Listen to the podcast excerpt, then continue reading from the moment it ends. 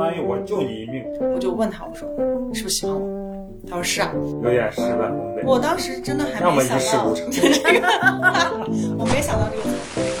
大家好，这里是 Holy Duck 户外电台第六期，我是老柴。今天非常惊喜的给大家请到了返场嘉宾子君来做我们这期的嘉宾主持。子君跟大家打个招呼。听众朋友们，大家好，或者是 Holy Duck 的户外电台听众朋友们，大家好，我是子君。对，然后子君还啊、给我们带来了两位非常有趣的好朋友，他们是超平和露露，你们跟大家打声招呼。啊，大家好，我是露露。然后今天非常高兴能够来到 Holy Duck，啊、来接受这样的一个啊、聊天儿，然后呃，非常期待接下来我们要进行的这样各种各样的 话题。 嗯，大家好，我是超平，非常高兴来到这里，今天给大家分享一些故事。嗯，这是我们两位非常有礼貌的嘉宾，不是说之前的嘉宾没有礼貌，就是大家都呃比较随意。然后呃，我们今天在的这个位置也非常神奇，我们在北京二环内的百花深处胡同。可能很多朋友看过《十分钟啊、年华老去》那部电影，知道百花深处是一个北京非常重要的一个地标性的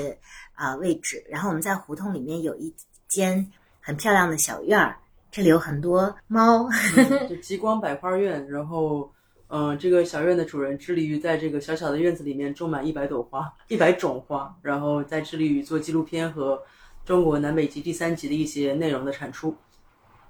对我们子君那期聊到有一部我自己非常喜欢的纪录片叫《光与者》，它就是在这个院子里面诞生的诞生的。对对对，所以今天特别开心。然后这个院子，因为我刚刚提到也有很多猫，所以一会儿大家有可能会听到啊、猫也参与到这期节目里面来。让我们欢迎我们两位嘉宾和猫嘉宾们。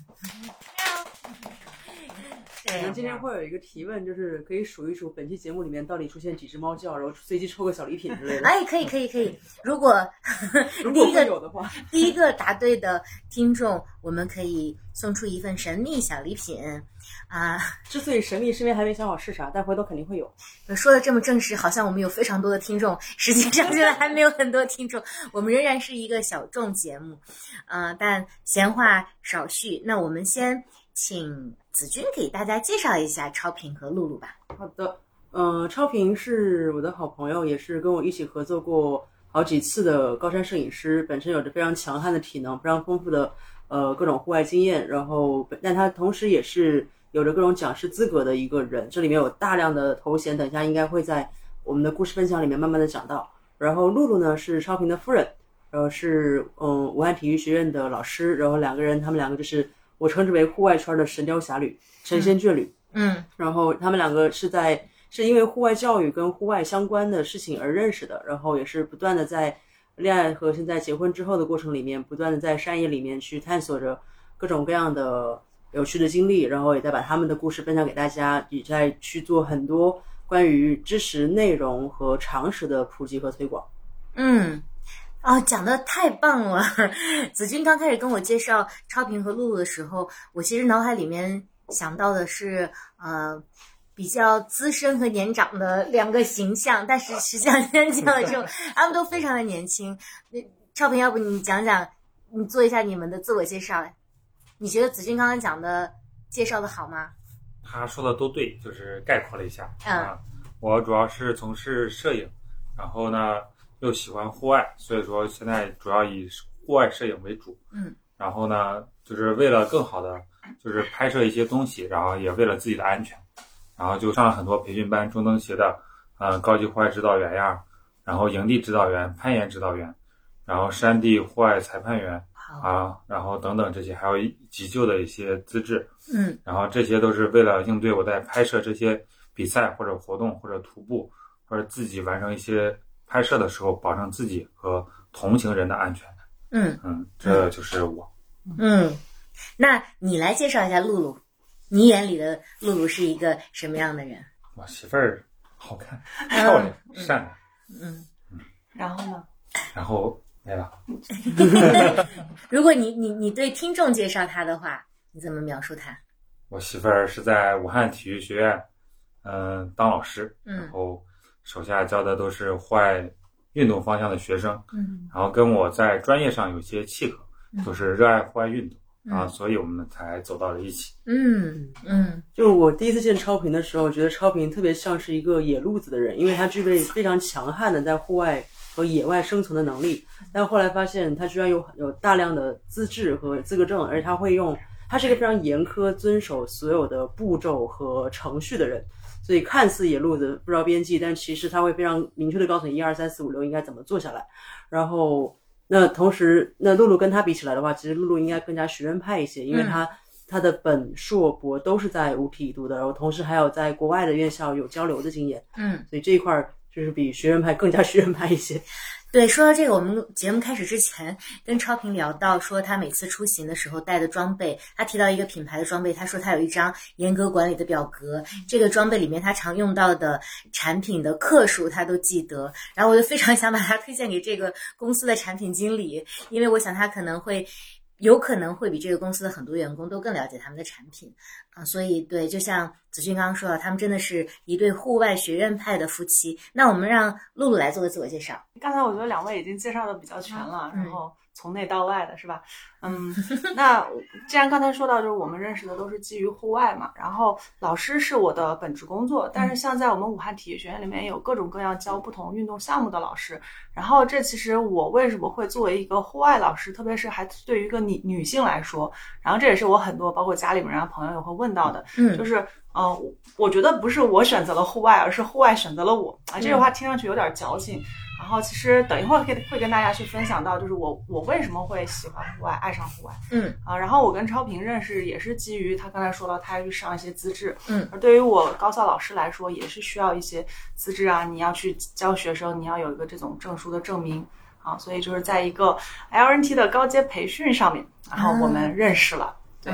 然后后续就是一系列的这个故事发展，这个剧情的发展，然后到我们的相恋啊、相爱，然后结婚，到现在，对，嗯。那其实可以这样子问一下，就是因为户外教育在国内可能还是一个比较新兴的一个专业，你学的专业本身是户外教育吗？还是后来慢慢的延续到这些地方？然后以及户外教育跟自然教育有什么区别？你学的内容和你教的内容是怎样的？就是通过这部分你从事的内容，可以给我们让我们更加了解你一些。 OK 啊，哇，这个问题真的是直接正中靶心，指到点上了。然后刚才你说到 这个户外教育在国内的发展，其实确实我去了解这个板块儿也不是从国内了解的，就我在上研究生的时候，一二年，嗯然后我们学校当时跟丹麦格莱体育学院有一个合作，就是那边政府它出钱就是加强这种国际合作嘛，然后它就可以去招收从我们武汉体育学院招收一些学生，然后去进行一个短期的交流。当然去之前项目说是三个月，但是可能因为是首次交流，考虑到各种各样的原因，就变成了一个月。嗯然后我还是非常期待的，然后家里面也非常的赞，就是支持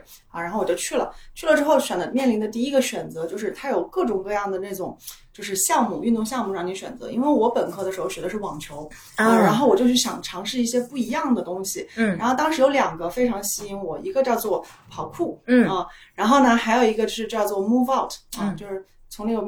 字面上来说，我就理解哦，move out 就是向外走呗。我当时还没有户外教育这个概念，然后其实我当时的第一选择，我想选跑酷，嗯因为我觉得特别炫。然后之前看那个《暴力街区》那个电影也是特别受感染。好，然后当时我就决定，我说要选那个。然后呢，当时到丹麦第一天跟我妈联系，我妈说：“哎，她说露，你别选那个了吧，她说我怕你在国外，你又第一次出国，万一受伤了怎么办？”啊，然后我平衡了一下，我说好，那我选另外一个吧。好，然后所以选了那个之后，我才是真正的在一个比较系统的这种大学的户外教育的课堂上面去感受到户外。所以我的第一次露营经历就是在国外，而且那个第一次露营经历呢，就是我们下午就做了一些那种呃，就是。嗯，叫那个先锋工程，就是学绳结啊，然后把木头捆起来扎筏啊等等等，玩的都挺开心。然后晚上跟丹麦的当地的学生一起吃饭聊天，在那个过程当中，我就很沉浸，就是我能感受到很放松的一个状态。但是我的那个放松的状态，如果跟当地的同学一比的话，我觉得他们更放松，因为我觉得那已经是一种他们的生活方式了。而我的放松是基于我之前的这种成长的环境，我放松，反而我觉得他们的放松好像更自然，而我的放松是。是突然的一种让我有有意识到的。好，然后总之那天晚上在睡觉之前都是非常美好的一个氛围。说到了晚上呢，因为我们那天他是到了一个营地，我们不需要自己扎帐篷，但我们自己带了睡袋。他那个营地都大概有这么高，嗯啊，就大概离地差差不多有一米。一米一米三四的样子，它是一个小木屋，然后其实就是一个大通铺，都是这种木头，嗯啊，然后我们自己就要裹着睡袋睡觉。然后晚上的时候，因为我没有在那种开放性的环境当中睡过觉，然后晚上一开始还睡着，我当时还戴了耳机听歌，好不容易睡着了。结果呢，两点钟的时候，晚上喝了咖啡啊，然后就想上厕所，然后就就不知道怎么办。嗯我是就地解决呢，还是说有个厕所也黑乎乎的？那个时候也没有头灯，没有任何其他的这种户外装备，然后我就憋着又难受。然后晚上那个是就是在一个森林里面，晚上真的是那么高的树，然后各种声音都有，我就真的感觉到害怕了。就嗯是从小到大没有那那种也还有害怕过，但不是那种来自于自然环境那种未知的害怕，然后又是异国他乡嘛。然后那个时候第一反应就是想家了。啊，啊，然后我就开始哭了，真的就是啊眼泪，但是没有那种哇哇的哭，就是开始哎呀，眼泪就不自觉的掉下来了。嗯好，然后后面就也不知道稀里糊涂想了些什么，反正那晚上后面就迷迷糊糊的，应该是也没有睡着的状态。然后第二天我们就要回到再回到我们学校嘛，那个营地离我们学校还有一定距离。然后因为还还能跟老师用英语交流，然后老师就说：“那你你就坐我的副驾驶吧。”嗯好，然后他可能看到我黑眼圈比较重，他说：“露，你昨晚睡得好吗？”我说：“我说说实话不太好。”我说：“昨天晚上是我第一次在户外露营的一个经历。”嗯啊，他说：“那你昨天晚上是怎么了？发生什么了？”我就说，我就把昨天叽里呱啦跟他说了一遍。然后他说：“哦啊，他说，他说露露，你知道吗？他说我们人类，we human beings belong to the nature, 嗯 but we are afraid of it。嗯他说了这句话之后，我就觉得好像就好像就是天灵盖儿被打开了，有个光咻就照进来了。当时我就整个人，他说了一些最普通的话，但是嗯直击我的内心。啊，我就感受到了，那个时候我也不知道这是户外教育，但是就是给我留下了很本真的一种体验。嗯和和感悟啊。然后接着这个话题，我又跟那个老师聊了很多，到现在我都知道那个老师叫 Jokery，他是一个丹麦名字。嗯，那后面我也没有再留他的邮箱，什么都没有联系，但是我一直视为他是我户外教育的一个一个启蒙者，就好像把我点了一下。然后刚才不是说到，不是我们那个项目只有一个月嘛，嗯就很快就回来了。回来之后我说，哦，原来这个学校还有一种这种教育方式，那我就关注一下呗，在国内啊。然后因为那个时候我在读研嘛，也就是了解到我们学校有休闲体育专业，然后也有一个比较类似的一种这种教学模式，但不太一样。然后了解到有证书，然后因为那个时候马上研二研三，也要考虑到自己就业的问题，啊，所以我就拿种先拿几个证书啊，然后慢慢的就走上了户外的这条路。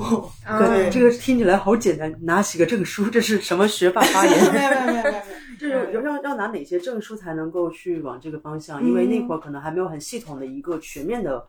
嗯，更广为人知的一种专业户外教育出来之前对，它整个户外教育可能你需要面临哪几个板块的资质和证书呢？呃，对，在一二年的时候，因为那个时候我就是我的父母都是高校老师，嗯所以从小就是就就是比较偏向啊女孩子嘛，就当个高校老师，对吧？所以但是高校老师有很多种，对吧？那教什么呢？那其实原来都想着，那是不是你你网球打得好就当个网球老师？但是当我发现有了这样一个转折之后，那我也会去考虑，就是你说的什么证书。但是国内的户外教育其实就是它还是跟拓展训练啊，基于这样的一种形式，所以当时也没有中等写的什么营地指导员啊，没有这种初级户外指导员培训。当然可能有，但那个时候我还没有接触到，所以当时最早的就是一个体验式培训师的一个资质。然后这是我的同事，他就是之前也是有呃做这一块，而且是比较专业了，在人主人的一个公司，然后他有相关的这种资质、有资源，然后介绍给我，然后我说哦，那我就先拿证吧。对，就是这样。然后对于我们高校，如果想进高校老师的话，现在肯定都是要博士嘛。那那个时候，如果说你想招一个就是能够在休闲体育专业去教学，或者是相关这种技术呃术科或者是学科招博士，是几乎不可能的。嗯所以那个时候对于学历的要求就是硕士啊，然后硕士完了之后，他会再根据这个岗位，比如说我想招一个，比如说可以教攀岩的老师，或者是可以教拓展的老师，然后他就会根据这种呃这种资质证证书啊，比如说你要有中级的证书，然后也是体育相关的专业，然后并且是硕士学位啊，就是这样，嗯，嗯发展的。嗯说到这儿，我一直也特别想问，户外教育主要教什么？嗯，其实户外教育它的包容性特别强，嗯，呃，刚包括刚才说到的自然教育，它其实也是其中有一部分。你可以说去教大自然的花鸟鱼虫，你可以去教地质，你也可以去教一些户外的技能。嗯但是我觉得这些它在户外教育当中是一些构成的元素，但是我觉得户外教育当中最本真、最核心的东西是让你知道，就像刚才说的，就是人。就你自己，无论是从物种上来说，还是你自己的这种内心的体验、心理层面上来说，就是你户外教育，就是我觉得你在这个你能够去在自然的环境当中去发现自己，发现自己和自然之间的这种关系，嗯发现自己和身边人之间的这个关系，我觉得这才是最内核的东西。嗯嗯真的好好，嗯。那现在你的学生都在课堂上具体在学习什么？呃，他们的话，因为我们会呃这个分两种类型的课程，一种是、呃理论课程，嗯一种呢就是技术课程。然后像理论课程的话，我有教体验教育概论，嗯因为户外教育的形式它还是基于我们的体验本身体验，对吧？无论是我们说传统的拓展这种嗯这种游戏也好，还是说我们在户外的这种呃当领队啊，或者走一个徒步线路也好，它其实还是需要你具身的去体验。嗯所以我们还是要有一定的这种理论基础，嗯让学生知道为什么我们通过这样的一个模式就可以达到这样的一个效果。嗯所以这是这门课程它主要聚焦的内容。然后还有一个呢，就是户外运动概论，它可能就更加偏向于我要去介绍户外这么多运动项目，它呈现什么样的特点，对吧？然后包括我们的这个，比如说国内的这个登山史，嗯然后国际上面哪些国家地域它的这个运动呃户外运动发展的比较好，就是一个比较这种。呃，概述性的、概括性的一个课程，就是让学生知道这个东西它是什么样的，在我们国家怎么样，在世界上怎么样，嗯给他们一个目标和方向嗯啊。然后这是理论课的部分，还有一个就是呃环境伦理，嗯对，就是因为它更偏向于户外教育、营地教育这一块儿。然后技术课的话，主要是因为我在我们的这个我个人的专业研究方向更偏向于营地教育这一块儿。对于我的学生来说，呃，在我这边儿，我需要他们从我手上上完专项课达到的目标是能够独立的去完成营地活动或者是户外活动的组织和带领。所以在术科课上有一定有一些基本的绳结操作、绳索操作，然后还有就是活动的带领这一块儿。听起来好想选这门课。 感觉就是又玩又能把专业给过了， 对对对对，而且那还能救命。 啊、对，那你们比如说技术课是在什么场合去教授的呢？啊、像我们五体的话，它就是坐落在这个美丽的东湖之畔，嗯所以我们的这个我们有跟户外专业相关的有攀岩场，然后也有我们的这个高空一些绳索场。当然，其实对于我来说，我觉得整个校园都是我们的教室，因为不能去只只拘泥于在一个地方，因为有时候，比如我要是讲帐篷和露营地的时候，除了让他们知道。怎么搭这个帐篷之外，你还要让他们知道哪个是比较合适去搭建嗯这个、呃帐篷的地方。对，然后有时候我们还会去融入一些自然教育的这个课程，所以还有包括我们全全校园都是我们的这个定向的场所啊，所以是非常灵活性的。啊，那你的课在学校会非常受欢迎。呃，我觉我觉得从学生的反应上来说的话，嗯呃，应该还不错。那因为我是在这个休闲体育专业下面嘛，然后我们就是属于呃学生，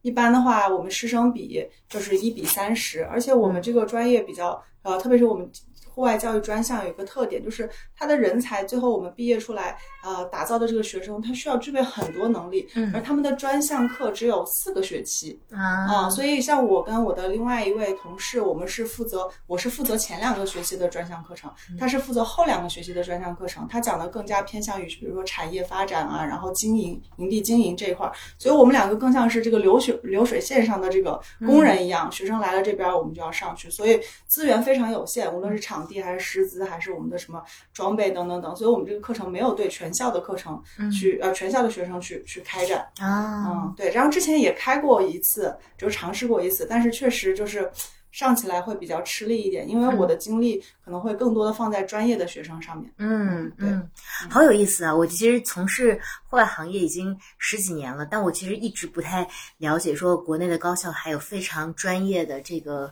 呃，户外教育的开设啊，而且学生还有机会去学到这么专业的课程。嗯，嗯，哎，突然讲了这么多，我们来再问问超平 同学。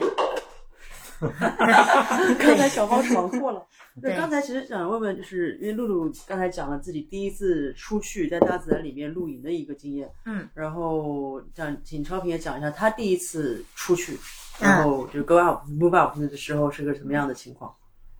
露营吗？就不是，就是你第一次跟户外产生接触，嗯，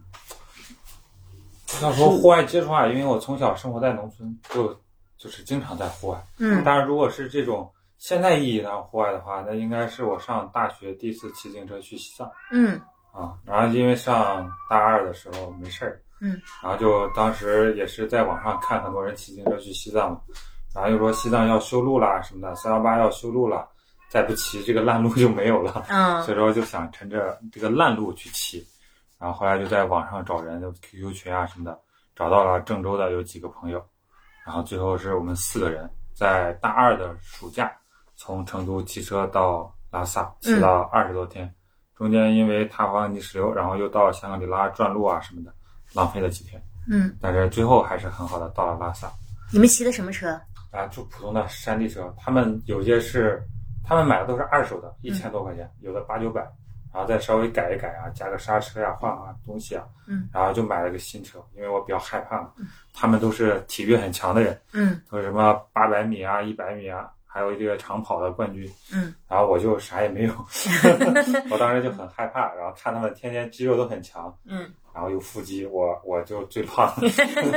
我就买了一个两千多块钱的新自行车。嗯然后淘宝上买了三十多块钱的裤子，嗯，全程就那一条裤子，然后就随便买点东西就去了。嗯因为我看你最近又重新骑了一遍这一趟旅行，也是整十年嘛，去年的时候，对，去年二零二二年嘛，然后七月份的时候刚好是骑行十周年，嗯，然后就又去了一次，但是这次准备很充分，因为这些年川藏线也经常走，再加上路也修得很好，然后骑得很顺利，二十二十一天就到了。嗯然后就是回来之后就一直歇歇到现在，因为刚好赶上西藏这波这个口罩原因，所以说就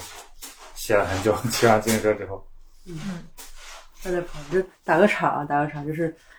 我们在川藏线或者是在西藏的时候，老能看见骑行的人一个个都苦哈哈的，要么对上坡，要么就很痛苦。但是我看前段时间他去骑行川藏线的时候，每天悠悠哉哉发朋友圈儿，嗯然后可能骑一阵子，哎呀，问题不大，今天歇了，然后还能开个会，干点活，配个图之类的，就老悠哉了。但是嗯也就是二十二天川藏线，其实从数据上来讲还是挺厉害的，嗯但就是很轻描淡写，问题不大，嗯，老有这种神奇的事儿。所以是不是你第一次骑行完之后，你就发现你身身体其实虽然没有腹肌，但 也还是表现还不错。对我发现自己有这个特质了，就是我没有高反。嗯然后去年骑完之后就感觉到就是这个其实这条线路并不难，加上线路现在路也好，嗯然后自行车又好嗯，所以说基本上大部分人如果想去挑战一个月旅行的话，我觉得川藏线挺好的，就是前提是你经常骑自行车，嗯就是是一个不错的选择，哪怕你骑慢一点是吧？嗯我二十一天骑完，你可以骑二十五天、二十八天是嗯，吧？都没问题，你中间可以多歇几天。川藏线现在的路况和路途的补给是什么情况？呃，川藏线现在路很好，就是基本上全程都是柏油路，嗯很少有修路的地方，修的话也就几百米，嗯它没有那种特别大段的，因为这个路都是武警在修嘛。嗯所以说只要有问题就是武警在修，路况是没问题。然后补给的话，因为现在这个川藏线很成熟，然后县城啊补给是最好，然嗯后就是乡镇村庄都有小卖部啊什么的，你吃饭、喝水，然后想喝什么吃什么都是都有，都没问题。住宿呢？住宿的话那更多了，嗯嗯，就是村里也能住，乡里也能住，县里也能住，嗯无非就是条件好坏嘛。嗯然嗯后这个骑友的话，就有很多专门接待骑友的地方，然后一进村子或者一进县城就能看到有嗯人在接。嗯，你这次骑行是呃跟几个人，还是说你啊，这次骑行说来话长，嗯简短说一下，本来是四个人 可以可以还有我媳妇儿，嗯结果最后成了我和我另外一个同学，还是女同学，啊而且也姓秦，就啊很巧，嗯，但是没有发生任何其他事你情。看我干嘛？这个 对，因为露露在场，所 以对，嗯，没看但到是这个原因露露已经知道了，我媳妇儿也理解。她当时去内蒙参加集训了，然后我是十年了，赞助都拉好了， 不得不去，所以说就哎没有带上媳妇儿一起，很遗憾，嗯，我觉得很遗憾。超平是一个求生欲非常强的 先生。嗯，这是你第一次接触，后来呢？你讲讲你跟户外的缘分。后来因为上大二之后骑了第一次川藏线，呃，大学的时候，你第一次骑川藏线的时候，我就带着单反去的，嗯因为单反还是挺重的，大家都知道，以前那单反镜头特别重，不像现在的微单。嗯然后我全程骑车，然后就拍拍照，然后我就想，哎呀，要不是这个相机值几万块钱，我就给它扔了， 因为我们扔了很多不必要的装备，就是什么衣服啊、鞋子啊，嗯，就是不需要的都丢了，能丢的都丢了，甚至连牙刷都丢了嗯啊。然后那个打气筒，四个人带了俩，丢了一个，嗯最最后只剩一个，就是这种，什么牙膏都是挤掉一半儿，或者是有些都扔了，嗯就是两三个人用一管儿这种。就按克数这个习惯是对从应那该个从时那候个埋藏下来的。啊然后是精确到就是每次出发之前都要去上个厕所，就是这种能减少一点就减少一点。嗯然后那个车的那个脚撑也扔了，嗯有两个朋友扔，我没扔，我觉得这个挺好的，嗯你重新装一个几十块钱的，嗯就就没扔。所以说这个这个重量就是能减少一点是一点。从那回来之后呢，我就发现这个有这个西藏确实挺好，这个风景。去完西藏之后，感觉其他地方景区啊什么的，你那叫景区 吗？就感觉这西藏也不要钱，就挺好的， 吊打感觉。然后就把就想着，这搞摄影的人这么多，喜欢户外的人就这么多，但是户外摄影那时候人确实不太多。嗯然后想着，那就不如一边户外一边摄影，一边一边拍照吧，也不叫摄影，其实也就是拍拍照。嗯然后就把这两个结合到一起，就往这方面发展然后就这么多少年了，啊，有十年了，有十年了有，十嗯年，，十年了。对，后来就拍着拍着就变成了专业的呃摄影师，就进了组，啊，也我觉得我不是专业摄影师，嗯，因为我一直没有说像那些专业摄影师经常接一些活儿啊啥的。嗯我拍的两个电影都是跟子君有关的，而且我觉得我做的是别人完不成的事，我一没有高反，二是有专业技能，嗯这个就是确保我的安全，就是让剧组相信我，让导演或者是制片人相信我在这个地方没有问题。嗯我能完成你交代给我的任务。当然，你要说论这个镜头运动啊，这个什么构图啊，这个什么的，可能确实不如那些专哦，业不摄影行，我师。要我要商业互吹一下了。就是超平他能力应该是那种他能在正常人非常难以企及的海拔高度里面，可能摄影拍的最就是摄影技能最全面的。嗯，然后同时他又是就等于户外圈里面摄影技能最全面的一个人。然后但是在摄影圈里面，一般的摄影师上不了那么高，嗯或者说一般的摄影他上那么高之后，他可能会对他的专业技能有折损。嗯就在这两者的一长一短的短板正好能砌成一个很完美的一个呃高知，他就会有这么一个特殊技能，而且本身其实审美很好。嗯，他拍的无论是平面还是视频，其实都在大多数小红书摄影师级别或者是高赞数的流量作品之上。嗯，说到这儿，我想代表知乎听众问一个问题，就是当一个高山摄影师是一种怎样的体验？对，哦，这个问题我好像之前看到过，在哪里看到过？也是在知乎上，啊嗯因为我好像我忘了，我应该没有回答过。答主难道是朋友？ 有可能圈子很小。因为是我这样忘的了，我觉得世界上最有名的户外摄影师其实是嗯《荒野生存》的那个嗯嗯贝《荒野求生》的那个啊贝尔的摄影师。对，虽然他是谁我们不知道，但永远都有人说最厉害的不是贝爷，而是他背后的那个摄影师。对，但高山摄影师他又是户外摄影师的一个特殊的分支吧。就像子君刚刚提到，他对你的高海拔适应能力，然后以及在高海拔的户外的适应能呃户外的各种技能是有要求的，所以就想来问问超平，你觉得是一种怎样怎样的体验？我觉得高山摄影师首先你要具备的是，你得上得了高山，嗯然后你上得了高山，你还能得拍照。嗯因为这两个我遇到过很多，就是爱好者也好呀，他们到了高海拔就我不行了，我嗯要睡觉了，嗯或者带着相机千里迢迢到这儿之后，就是拍不了照了，我现在只想歇会儿，他就能到，但是拍不了照也不行。嗯但是有些能拍照的，他又到不了高海拔，嗯这其实能到那地方能这个能工作，这就是已经很厉害了。嗯但是你如果又能工作，又能确保你自己安全，不让更多的人来付出代价来保证你的安全，那你是不是给剧组或者给雇佣你的人省了很多钱？嗯，然后你的家人或者是你的就是爱人啊，你的家庭会没有那么担心你，嗯就说你有这么多技能，我相信你去。你要换一个人，你去，你看啥也不会，第一次上高海拔，你去拍照，那肯定家里人不放心吧？嗯嗯，你工作的时候上到的最高海拔是多高？没有看过表，应该六千多有吧？啊、六千多。当时是一个什么样的环境？当时就是拍藏北密岭上 Pro 港日的冰川，嗯我在个人简介里后来我最近刚加了一条自吹，就是第一个登上普若港日主峰冰川的摄影师，啊，因为当时只有我自己上去了嗯，他们在下面飞无人机，然后无人机飞上去了，其他人都没有上嘛，嗯然后所以说就自吹一下，第一个登上普若港日主峰冰川的摄影师。啊，普若港日冰川上去的时候是需要呃用冰爪，还是说怎么一个攀登方式？对，因为因为上面有那个我们的向导铺了路绳，嗯然后我是一个手拿着摄影机，然后另外一个手拿上升器，然后推着上升器上去，哦因，为还是挺陡的。嗯，嗯，很陡整个呃攀登过程花了多久？攀登过程其实不太久，主要是上的拿摄影机，然后还有风特别大，哎，你们这种摄影机一般是多大的摄影机？两斤左右。两斤不止吧， 光镜头都有两斤，啊，因为还有那个话筒呀、还有那个兔兔笼啊，那个架子，加上七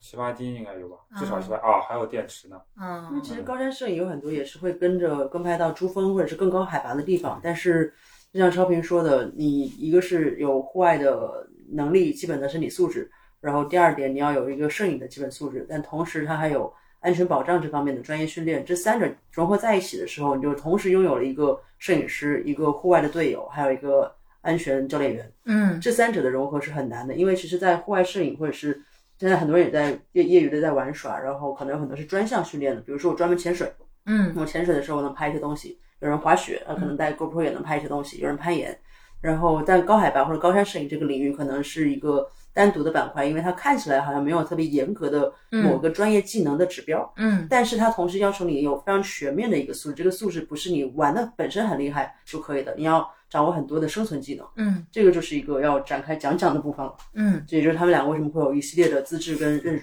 认证证书，因为比如说攀岩或者是高海拔，或者包括一些无痕山野的一些东西，它都是对人很重要，同时也对大自然友好的一个部分。嗯所以可以是不是可以事后讲一讲你们两个是怎么认识的了？啊，嗯，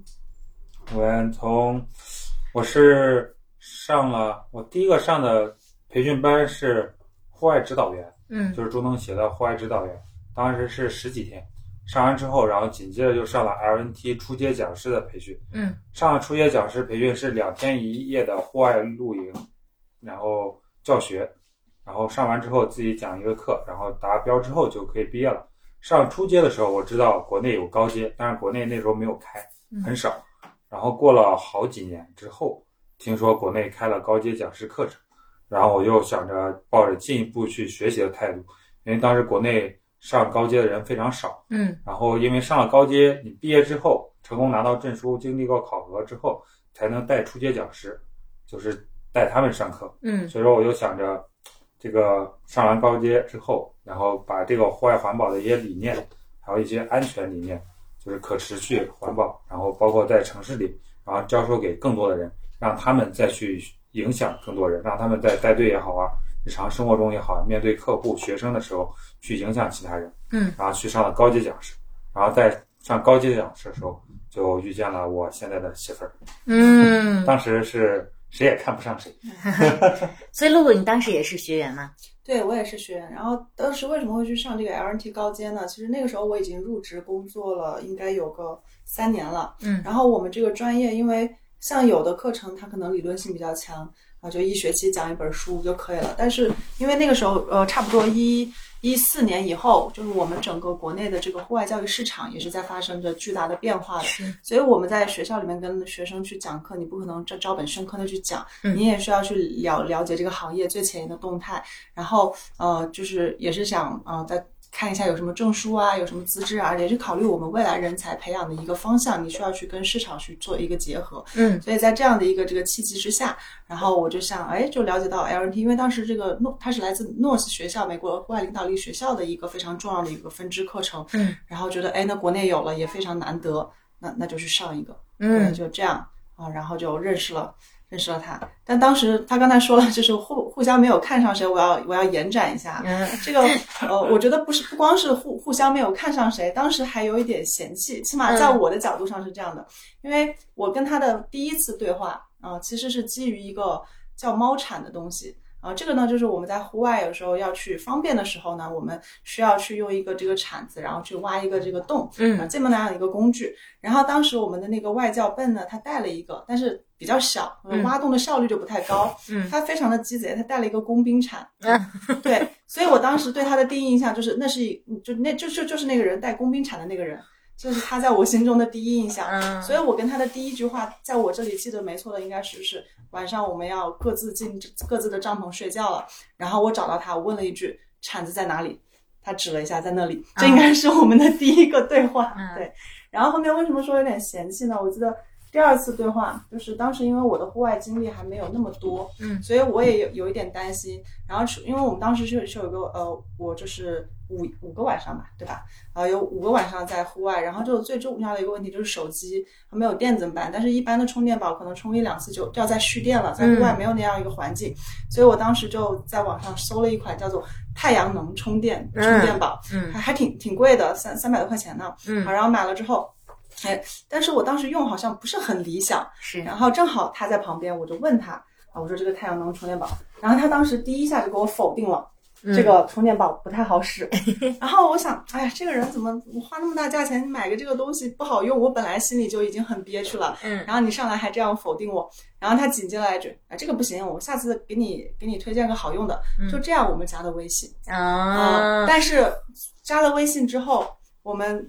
彼此的互动仅仅是朋友圈为数不多的点赞之交。哦，对。但所以超平，你加人家微信的时候，你是有有有意思的吗？啊，没有，我当时就是想着，我说你这个充电宝不行，我给你发个好的，因为上那课是一五一六年吧，对一五年还是一，一呃，差不多那个时候。因为我骑自行车那年跟我一起骑的那个队友带了一个充太阳能充电宝，啊，然后每天晒太阳，晚上充了一会儿就没电了，天天晒晒一天，然后晚上充一会儿，我就特印象特别深刻。然后我一看买的一样，我说那完了，这个充电宝被坑了，还好贵啊！嗯我说我要回头给你推荐一个，因为我经常在外面拍照也要充电，然后啊，就买了很多个充电宝，就是好几种吧，至少好几所种。以你真的是很实诚的说，单纯就是想推荐一个充电宝对，给露露要不然也不至于那几年都没说过话 呀。啊。那后来又发生了什么呢？呃，就是后面呃，因为我们上了 LNT 高阶之后，其实对于我来说，就是那我们就要去让更多的人去了解 LNT 是什么，然后基于嗯我们学生他们未来要进入相关的岗位，他们也需要有一些资质。对于他们来说，初阶讲师就是一个非非常合适的一个资质证书。嗯所以呢，呃，我和我的同事就在武汉。当时说计划去开一个第一期的这个武汉站的 LNT 初阶，嗯然后因为当时我们高阶是有一个群的，啊、然后我们就在这个群里面呼吁说有没有小伙伴啊、来做一下支持，嗯然后他就说正好他没事儿啊，他说那就过来啊，我一起把这个事情给办了，所以那是超平到这一步还没有什么意图吗？没有没有，当时我想的是听一下，因为和他一起的那个老师讲课很厉害，啊然后我们想听一下，我想听一下他们是怎么给学生讲课的，啊！因为我之前只带过青少年，小孩嘛，你讲课是吧，就是就是你说的差不多是吧，意思讲到就行了，但是嗯你要对这个这个大学生和成人就不一样，嗯我想听一下他们怎么上课，啊然后顺便是吧，给他们拍拍照，嗯是吧？自己会拍照，他们肯定不如 我， 然后就是这样才去的。啊对对，可以简简单介绍一下 LNT 是什么，然后大嗯概是个什么原则嘛？因为因为后来在在拍摄过程当中，超平还挺严格遵守这个事情的。嗯，哎，高阶讲师你讲吗？你是学院派吗？啊，那个呃 LNT 它其实简说简单一点就是七项原则啊，然后有七个条目，它主要是呃力图在人们在户外这个环境当中去进行活动的时候，减少对户外的一个冲击啊。然后它其实如果是往前追溯的话，就是也是跟呃美国户外运动发展的整个历程是相关的，因为在上世纪六十年代，哇、这样说话好好学术啊，啊，没事，你就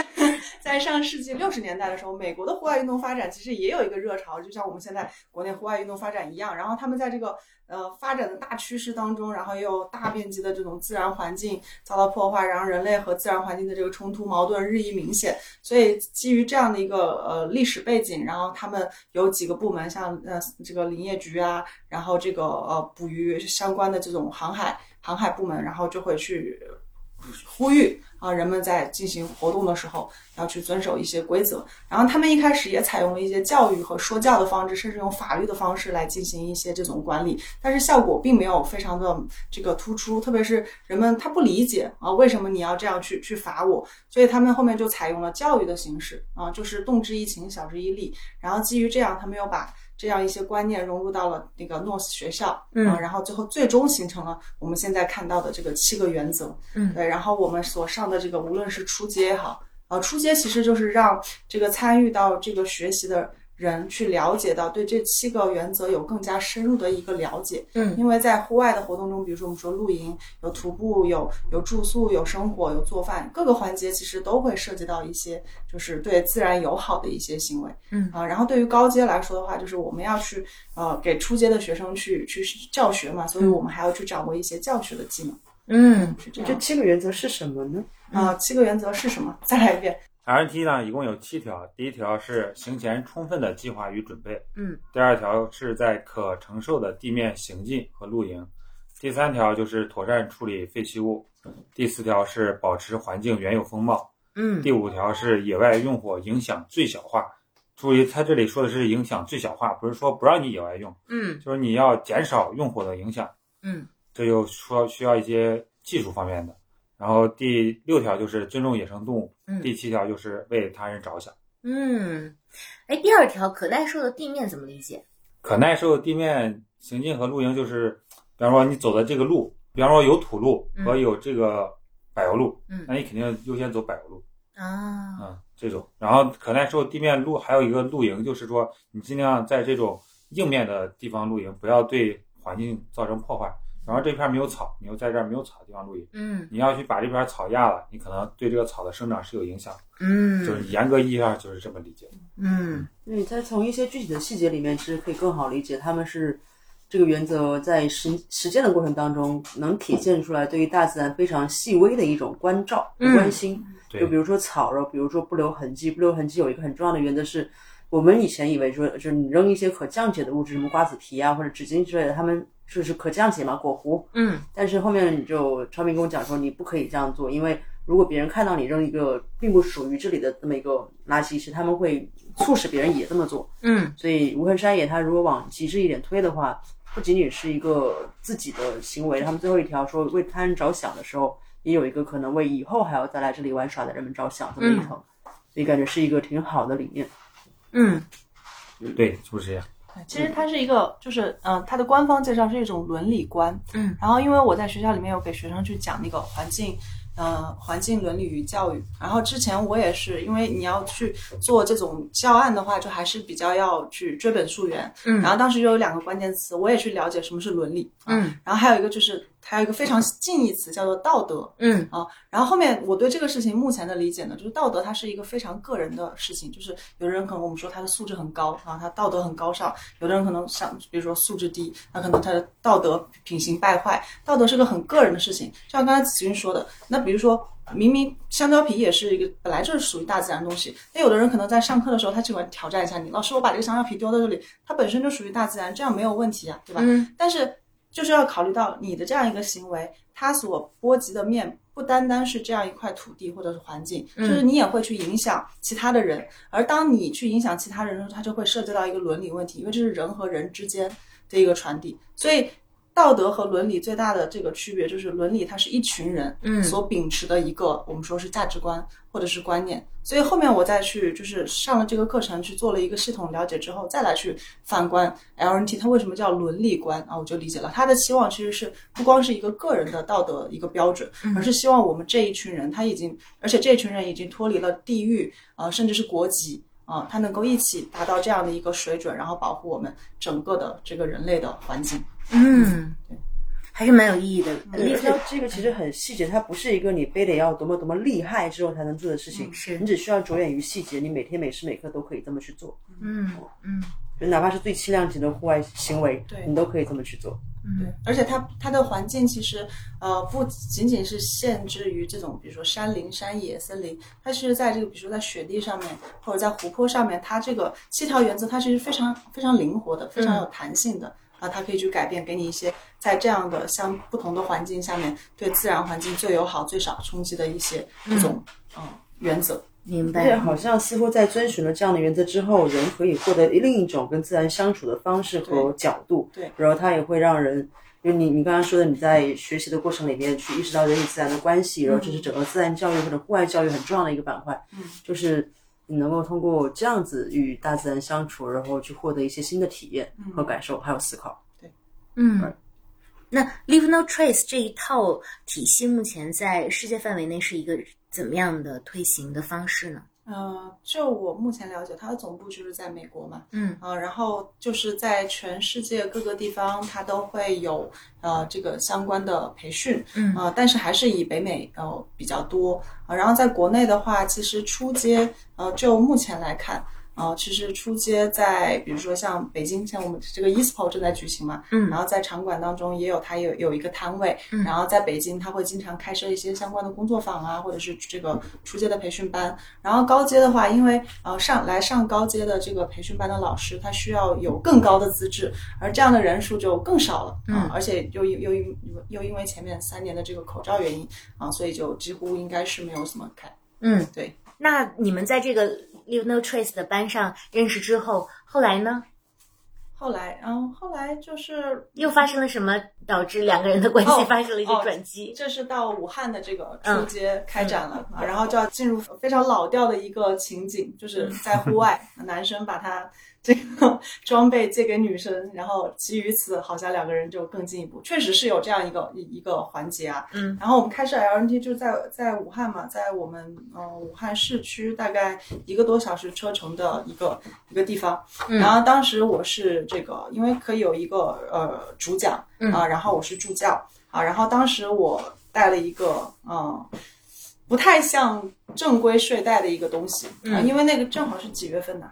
啊，差不多是还是算算夏天的尾巴吧，嗯夏夏末这个秋初，嗯，然后我想着，哎呀，武汉又又是火炉之一嘛，对呀曾经的，我想着挺热的，晚上用不到这个睡袋了，所以我就拿了一个比较小一点的这个晚上当被子盖。然后因为昼夜温差会比较大，然后嗯白天都穿着这种速干短袖啊，确实挺热的。然后晚上，因为晚上还有教学的一些环节啊，当时就觉得，哎呀，这降温了怎么办？嗯，啊然后他一直在这个拍照嘛，然后后面我就跟他说，说哎呀，自己傻了，没有带一个非常合适的睡袋。当然了，也是，其实整个过程，无论是我去上培训班也好，还是我回来再去给学生上课也好，其实对于我的户外技能也是不断的在实践当中去去犯错误，然后去去积累的一个过程。然后我当我意识到这个问题没有很乐观的时候，我就跟他说了，他说没事，我的睡袋给你。那然后我说啊这个人怎么这么果断的就就给你了？然后我就想，那那你怎么办？然后他当时跟我说，他说我起码有三种吧，啊，数字不重要，他说我起码有 N 种办法可以保证我今天晚上能够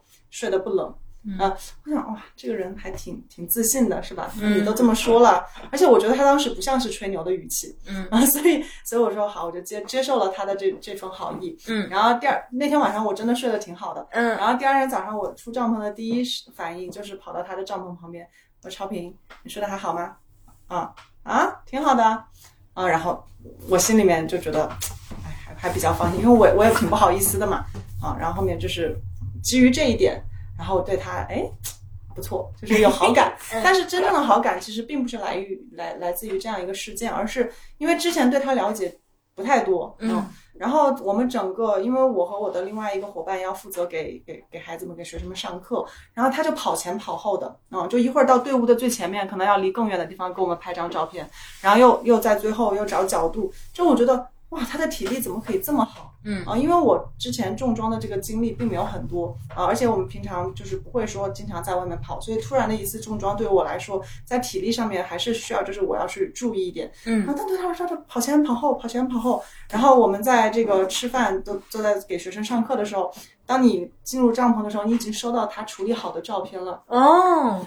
这么天哪，真的就是让你觉得我带哪哦电脑路了神吗？仙？啊，对。然哦后对我带电脑，因为学生他们就是负责就是各自做晚饭嘛，然后我们老师才有机会去去休息一下。然后他就把拿出来他电脑，咱们弄弄弄。然后我就觉得电脑这个东西跟自然环境就是有点格格不入的，但这个人怎么就可以坐在那个地方去去开始处理照片了？然后很快就把美美的照片就发给我们，然后他说句啊，你们发朋友圈嘛，就是很轻描淡写的，然后让我觉得哇，真挺不挺不一样的。然后后面那天晚上吃饭的时候，我就开始跟他聊，然后我就发现他很细心，而且最打动我的一点就是，呃，因为我怎么说呢，就是我我很喜欢那种很欣赏，就是一个人很有本事，但是不张扬，就是我很喜欢这样的这种人格品质的。嗯然后他刚好有，哎，所以我就觉得，哎，就那段时间就是我没办法用语言，我只能用这个语气说，哎，哎，哎，就就开始对他慢慢注意了。听众朋友们，我和子君都露出了极其八卦的表情。哎呀，超平刚才一个战术 喝水，哦战术喝水赢了。嗯，这是我的视角啊，这是我的视角。那嗯快来，我们采访一下男主角。那超宇，你是谁？这都有些什么？都有些什么？就是很有本事，但是又不张张扬的。一个一个事件两个角度。嗯然后他当时说没有带，不是说带了可能会冷，然后我应该是带的 C2 Summit 那个升温内胆，嗯因为我因为那个内胆特别轻，两百多克嘛，嗯，我那个时候不太记得，就是只记得两百多克很轻，然后有三个级别，一个一个升温一般的，然后一个比较高的，还有一个最高的，我应该拿的是最高的那个，能至少升个七八度吧，还是、嗯忘记了还是十度左右。那个内胆因为是绒毛茸茸的吧，然后贴到身上，你外边随便盖个什么都很暖和，然后我就带着那个把那个给他了，所以他不冷。嗯 然后我当时晚上是我盖的什么我忘了已经，嗯但是我为了怕冷，我就把脚套到背包里，因嗯为背包挺长的嘛，七十升的背包，你至少是吧？你套到膝盖以上是没问题的。然后上面再盖衣服，然后是吧？你再冷就可以盖防雨罩呀，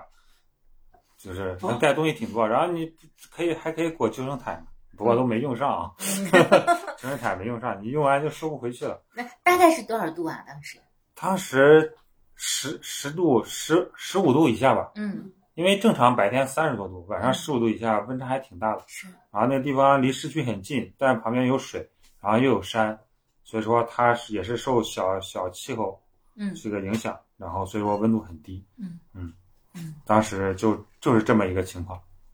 我没有觉得有什么，但是可能他放在了心上。哎呦，我觉得就是，哎呀，你没有了，我带了你就用了，我反正是是吧，能对付过。你要让我那套方法教给他，第二天我又怕跟老师讲课没法讲课了。嗯你这是不是说出去变成教学事故了？不好。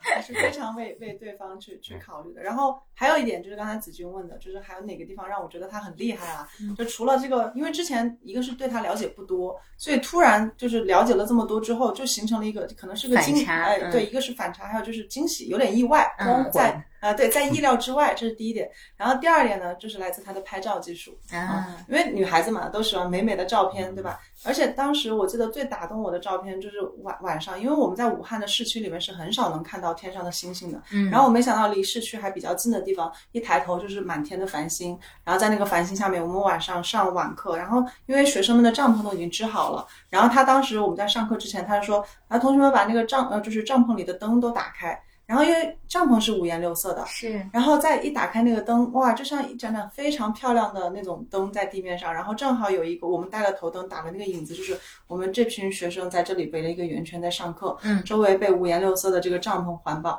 然后头顶上是满天的繁星。那张照片一出来，我就说哇，太美了，因为我没有一个视角能够看到我当时在跟学生在在一起的样子，但他看到了。我们在上课的时候，他就从这个山头呜跑到那个山头，又跑到那个山头，然后我被这个他的这个专业的这个拍照的这个技术给给震撼到了。哇，好想看那张照片啊！我们一定能能找到吗，嗯可以找出来在我的朋友圈可以发给他啊，对一定把它放到哇我们内 Holy 容 Duck 的公众号里面，大家都可以看 到我还以为是萤火虫那张。啊。所以还有一张萤火虫的是吗？ 对，因为那个营地附近我也不知道，我说哎这什么东西亮一下，什么东西亮一下。后来我一想，哦，应该是萤火虫，然后就用相机就是稍微长一点的曝光，然后拍到了萤火虫亮的那个轨迹嘛，啊，不多，但是有。嗯我也很惊喜，因为那个萤火虫对环境要求还挺高的。哇，好漂亮啊！露露发给我了，这个真的好漂亮哦。哦，五颜六色的帐篷，而且真的星星好多。对，你这看，嗯就在武汉市区，啊，哇，它是市区的。还有萤火，哇，嗯怎么能开啊到这么亮呢？它就在这么萤亮火呢虫吗？不不是是， 啊，心心念念它的萤火虫，有萤火虫吗？有萤火虫，但是我在哪儿呢我没甚发至没有入 选。没有入选九宫格。对对对对对对对对。所所以，超平，你的角度呢？你为什么？你你什么时候心情发生了变化？ 是哪个世界心情发生了变化？对对，露露的心情啊。对路性别你刚开始不是一直没有意识到你有意识意思吗？啊，那应该后来了吧？很很很靠后了。那是什么事情呢？啥时候？啥事我咋情知道呀？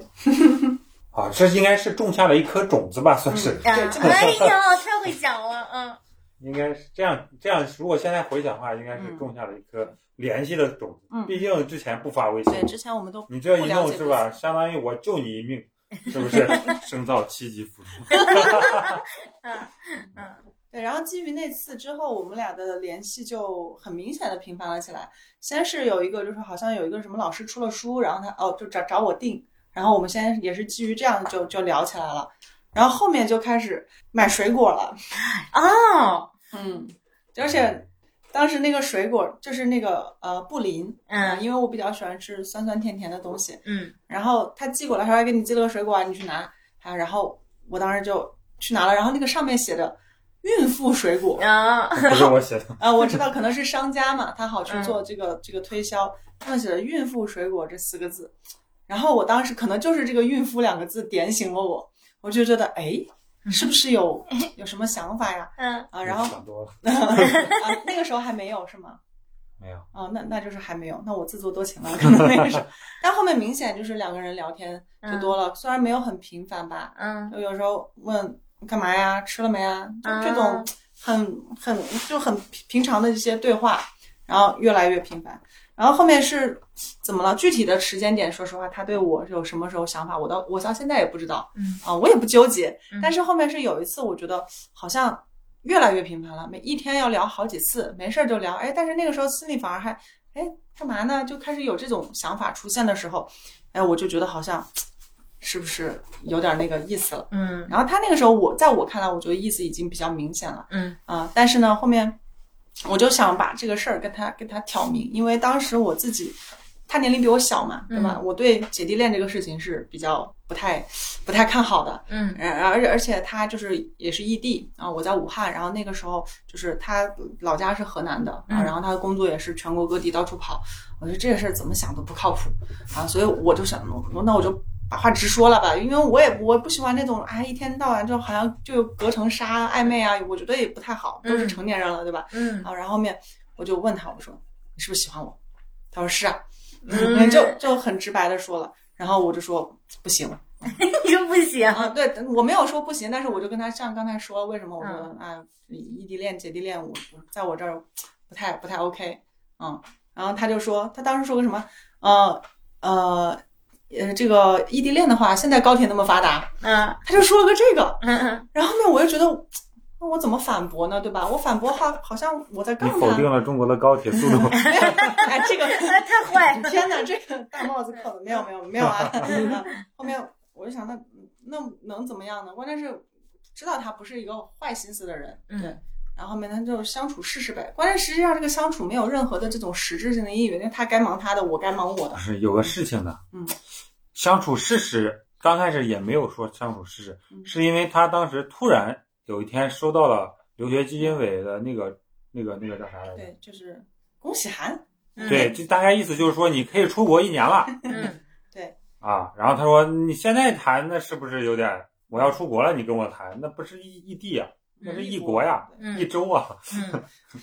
差差差大洲啊嗯 啊！去波兰嘛，嗯这从北京飞波兰十多个小时呢，嗯十个十一小时呢嗯然后说得一年，那你谈得谈个毛，嗯是吧？嗯 就不太靠谱。然后说，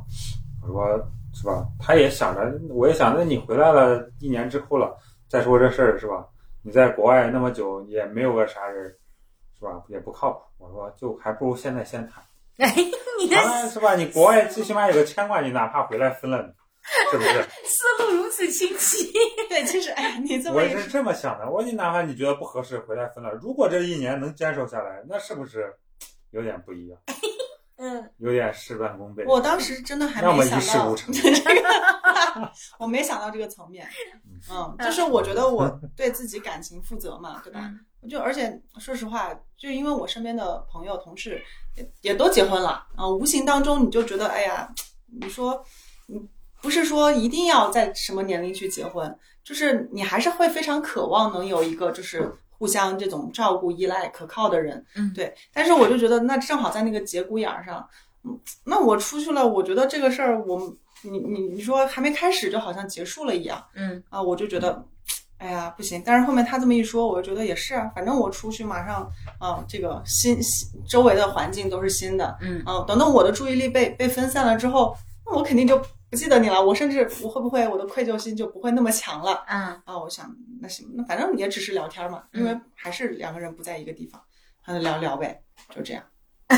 嗯，但是我没想到你这个层次啊，我感觉超频的这个解题思路总是比较新奇，但确实总能事半功倍。所以超频，你你自己回忆你的情感发生变化的那个时刻是什么时候？太像一个相亲节目 了也。 对不起，同志们，允许我的八卦心。啊，精彩还要在后面，千万不要关 掉。对对对对对，嗯你说说是是，就也是他说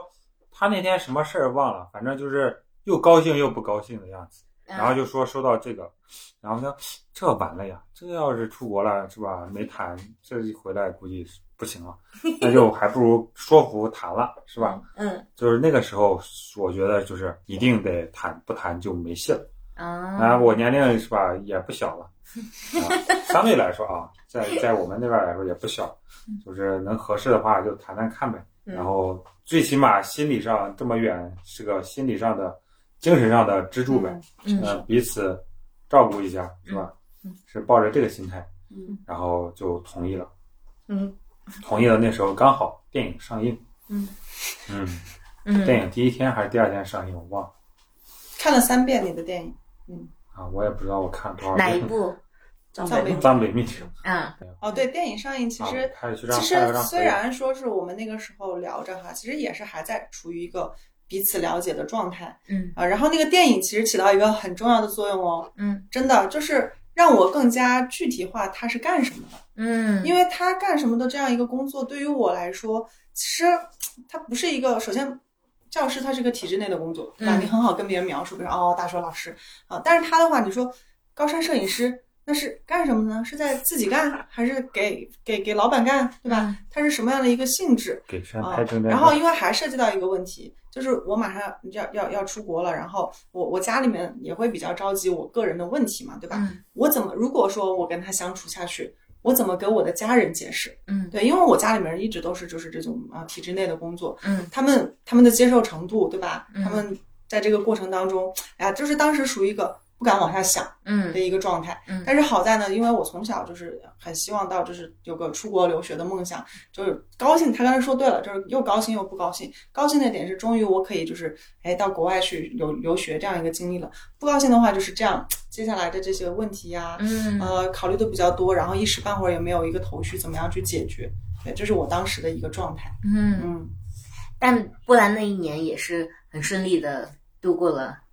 其实这个。说顺利吧，在在个人的这个专业发展上面、学习上面还是比较顺利的，因为那个时候我的就是我的专业就很明确了，就是户外教育这一块儿，所以我当时选的波兰那个华沙体育大学，嗯然后也是联系了那边的休闲体育专业啊，整个整个教研室老师他们氛围也特别好，然后我说了我的诉求，然后在平常的他们学校里面的课程就是对他说。对我都可以开放，然后呢，他们在呃，他们整个学校有一自己的营地啊、然后他们大一的新生是可以到营地当中去，要有呃二十天的一个呃，其实就上一个课程，因为上了这个营地的课程之后，他们就有相应的学分，嗯然后是在八月中旬，然后对，所以八月来说，对我来说是我整个一年访学的高光时刻。嗯啊，因为我更想去了解，因为像营地教育在美国的发展，它有很多的资料啊，我们可以去借鉴，甚至还有很多的这种，比如说去到那边去访学啊，这样一些这些机会可以去。但是欧洲，我觉得因为欧洲它有很多不同的国家，嗯所以我就觉得那那我就去看一看吧。嗯，啊所以基于这样的一个呃初衷，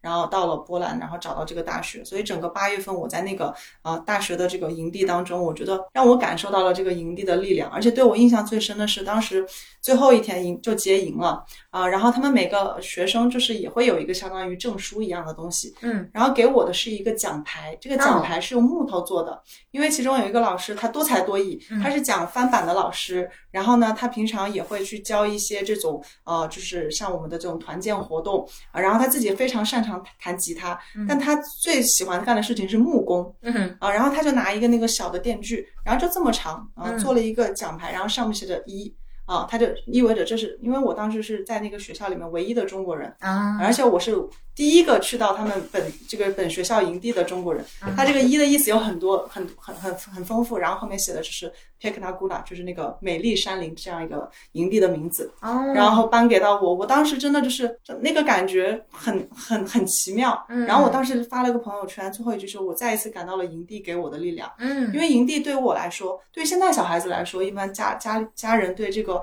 户外教育有认知，他会愿意在孩子把孩子送到营地去。嗯啊，他们有这样的成长经历当中有营地教育的这个参与进来，但对于我们这一代来说没有，嗯所以我去讲呃营地教育相关的课程的时候，包括我跟我的学生，就是你们是很幸运的，因为你们成长的过程当中，你们还年轻，嗯可以更早的去接触到营地这样一个东西。但对于我来说，我成长的环境当中没有，所以我现在需要再去进入到这样的一个环境当中，去真正的感受到营地到底为什么说这么好，它的力嗯量在哪里。即使我可能现在已经三三十岁了，但是我依然觉得营地对我还是有嗯源源不断的力量。它具体就体现在那样一个奖牌上，当然也是基于前面很多的这种呃，就是营地当中学习的经历。嗯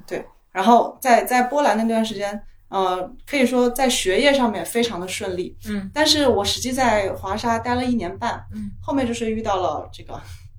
大的口罩问题，啊，而且一九呃一九年对一九呃一九年年底。到二零二零年年初，是我人生目前到为止最黑暗的一段时间，嗯回不来。嗯嗯，然后因为我家又在武汉嘛，嗯对，疫情就影响了我的家庭，而且很很严重。对，嗯然后那段时间就是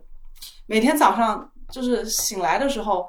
要刷机票，嗯要看大使馆的信息，还有那个时候就是我家里人还瞒了一段时间家里的发生的这个变故，然后后面知道了之后就晚上睡不着觉，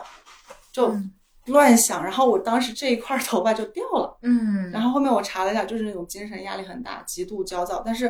那段时间也很无奈啊，因嗯为你还有很多朋友很关心你，但是他们并没有办法在第一现场知道你发生了什么。真的是好在有他，嗯就是如果没有他的话，我觉得我我撑不下去了，甚至我一度以为我可能这辈子就要老死在波兰了，嗯真的回不去，真的回不去。嗯嗯，因为当时我们很开心的定的是，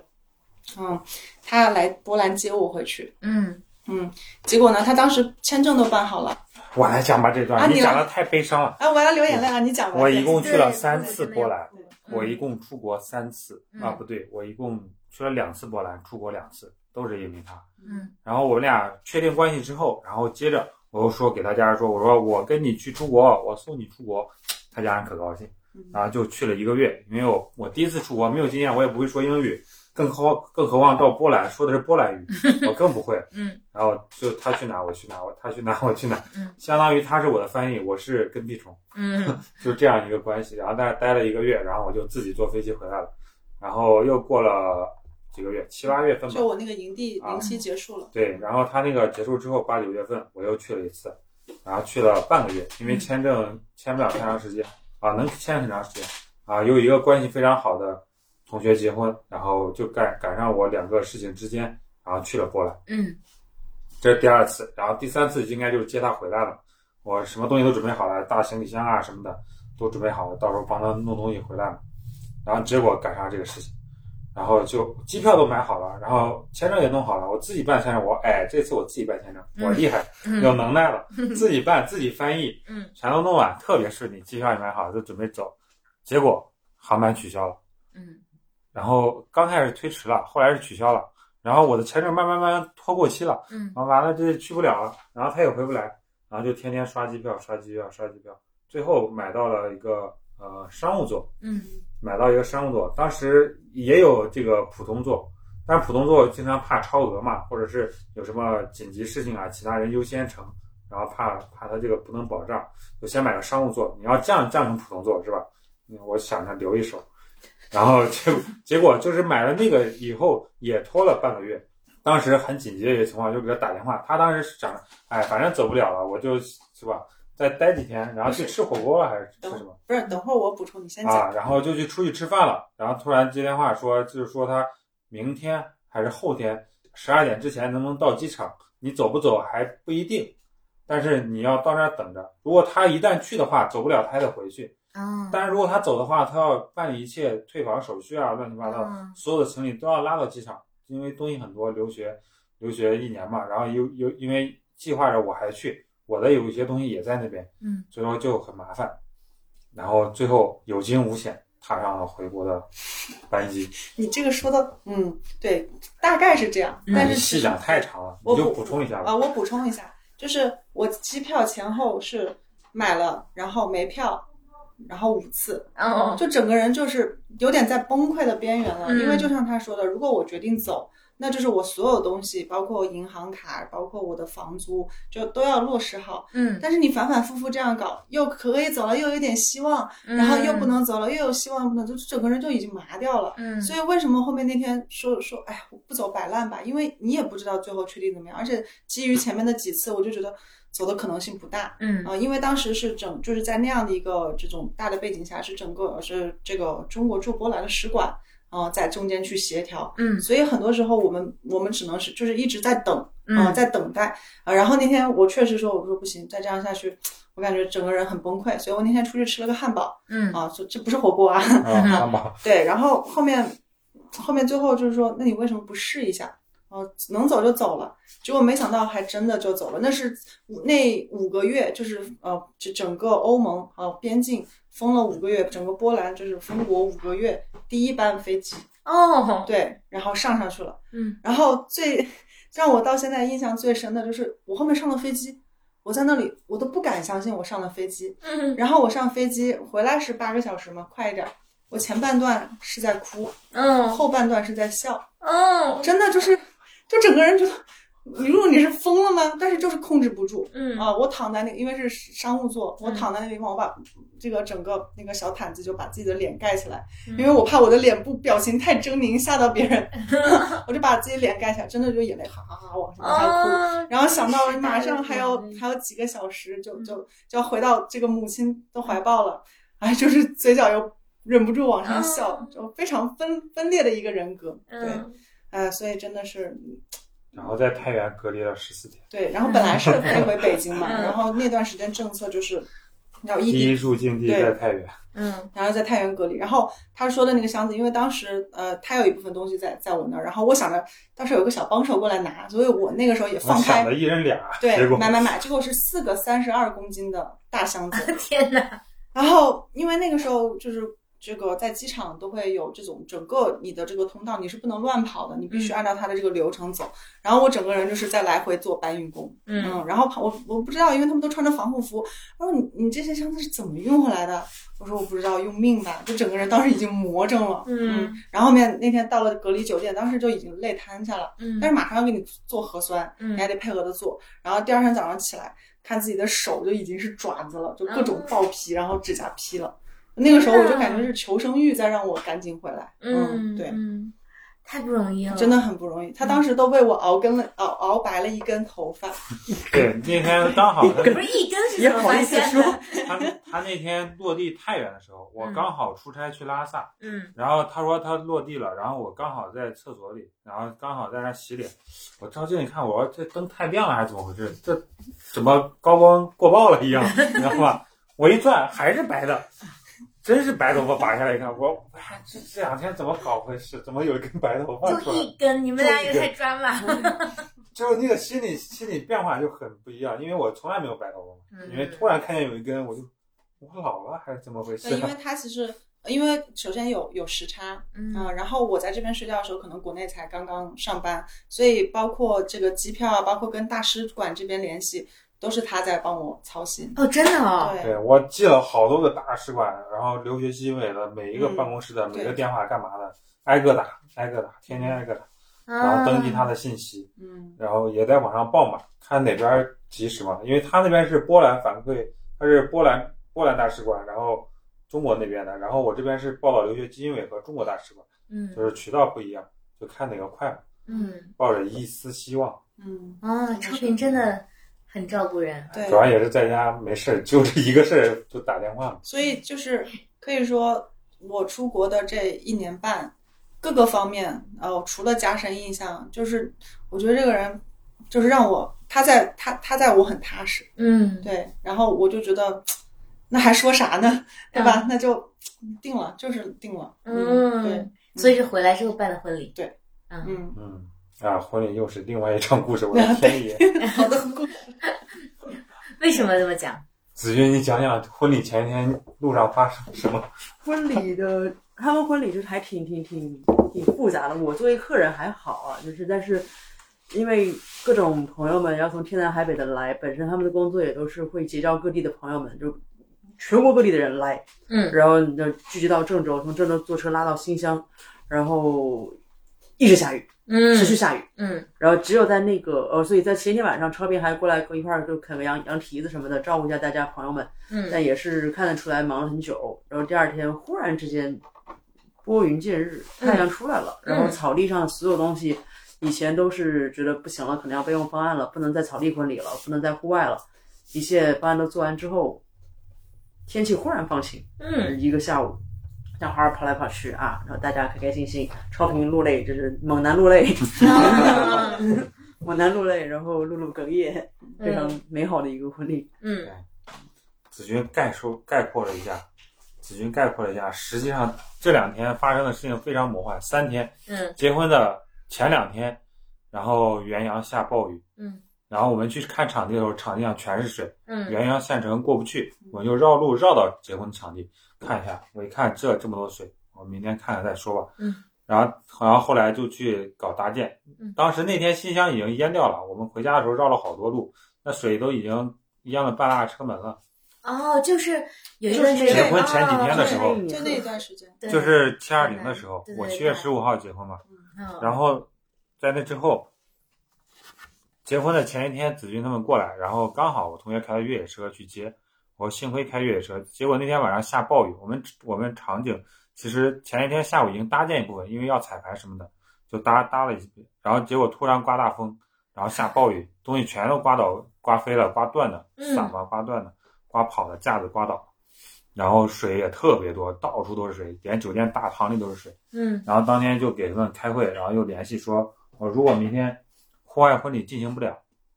你们要做好第二套方案，嗯我们在室内就这块场地，然后让他们连夜联系所有的搭建厂商，然后鲜花儿，然后如何摆，然后灯光，然后全部都要换一套，因为跟户外完全不一样嘛，嗯相当于用了三四个小时，两三个小时确认这所有的事情。嗯他们说，他们十二点给我打电话说确定好了，没问题，全部可以准备好。说你一点之前要拍板确定嗯，如果一点之前不确定的话，这几个小时我们就是这些东西都运不过来，嗯来不及，怕耽误。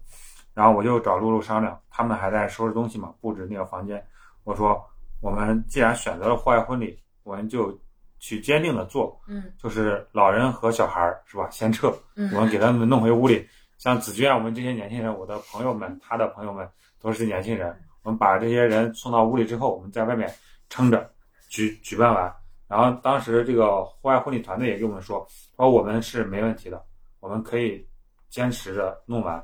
就是无论就是在大雨中吗？对我们就是做好这样的准备我，知预案道嘛，算嗯是预案，因为这也是作为我户外的人，人对都你是必户须外要人预案有预案。朋友们也也愿意是不是？他们 就问题不大，他们这些朋友们就是说，你说怎么弄就怎么弄，你嗯，让我来了，你让我干啥都行，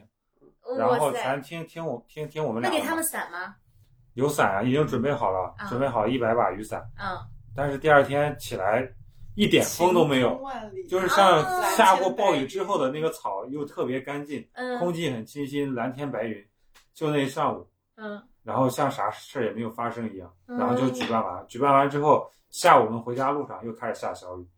自此后几天天天下雨，紧接着就发生了七二零郑州的事情。哦，然后新乡的其其实比郑州下的雨更哦大，因因为新乡不太知名嘛，大家知道的不多。然后郑州发生了不太好的事情，结果后来就是新乡，新乡的那个水从七月二十号一直到当年的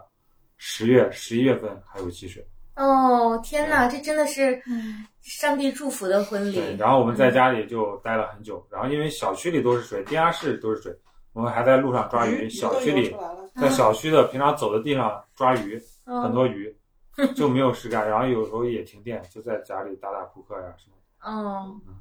哦，那哎前年是吗？哦前对，现在是前年。嗯，二零一二年，我不是2021 2021年 一般一般遇到就是有跟户外相关的情侣，想问的问题都是对方出去然后有很危险的一些工作活动会什么样的感觉。但是听你们这个经历，已经就已经经历过最就至暗时刻了，往后都是好日但子。但我也想回答一下这个问题对，简短回答。嗯就其实刚才说到，他说上上这么多培训是为了能够保证自己和和周围人的安全。嗯他每次出去，你说不可能不担心，嗯说不担心是假的。但是我就是我相信他，因为我更了解他，对吧？我觉得他第一不是一个莽夫，嗯第二他对自己是，就是他能能够精细到有那样一个列表的人。那但是其实你还是会会担心他，因为他可能他可控的范围一定是有限的，对吗？你万一是遇到一些不可控的呢？所以其实他出去我还是会比较担心，但是我还是支持他出嗯去。对，就像这次的这个骑行川藏线一样。嗯对我我我觉得我非常理解他，而且我非常佩服他。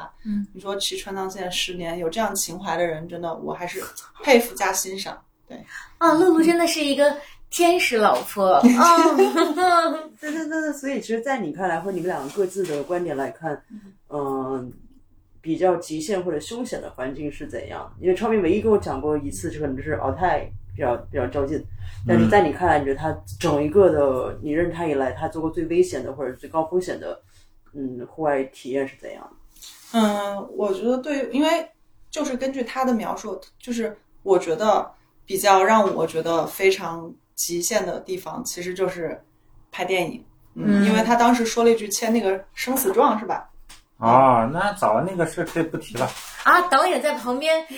把导演签了哎我呀也签了，那个那个其实大家都想，因为在那个地方大家都没有去过，又没有拍过电影，又要待那么久，还是在冬季，你其实有很多不可控的因素嘛。嗯，确实。那个那个东西，后来想一想，它其实没有什么法律效应，嗯因为保险也买了，你该赔就是得赔，那就是剧组的主主故意故意涉险行为。嗯那个玩意儿其实准确来讲，应该叫做风险知悉书，嗯就是你要明确的知道你可能会面临什么，然后。嗯嗯，哦然后这个是大家互相明确边界的一个事情，但是一出了任何问题，无论出于工作关系还是出于朋友关系，大家肯定会尽量的。嗯只不过可能考虑到不是每个人都会像超平一样具备一定的户外生存和呃经验，嗯那就知道会怎么样。嗯啊，你做好心理准备，不然很多人一拍脑门就去了，这是很大的问题。这也是他我觉得他们两个的工作和呃从事的事情很有意义的一个点。嗯我们简称为生死状，就嗯是生死由自己控制了，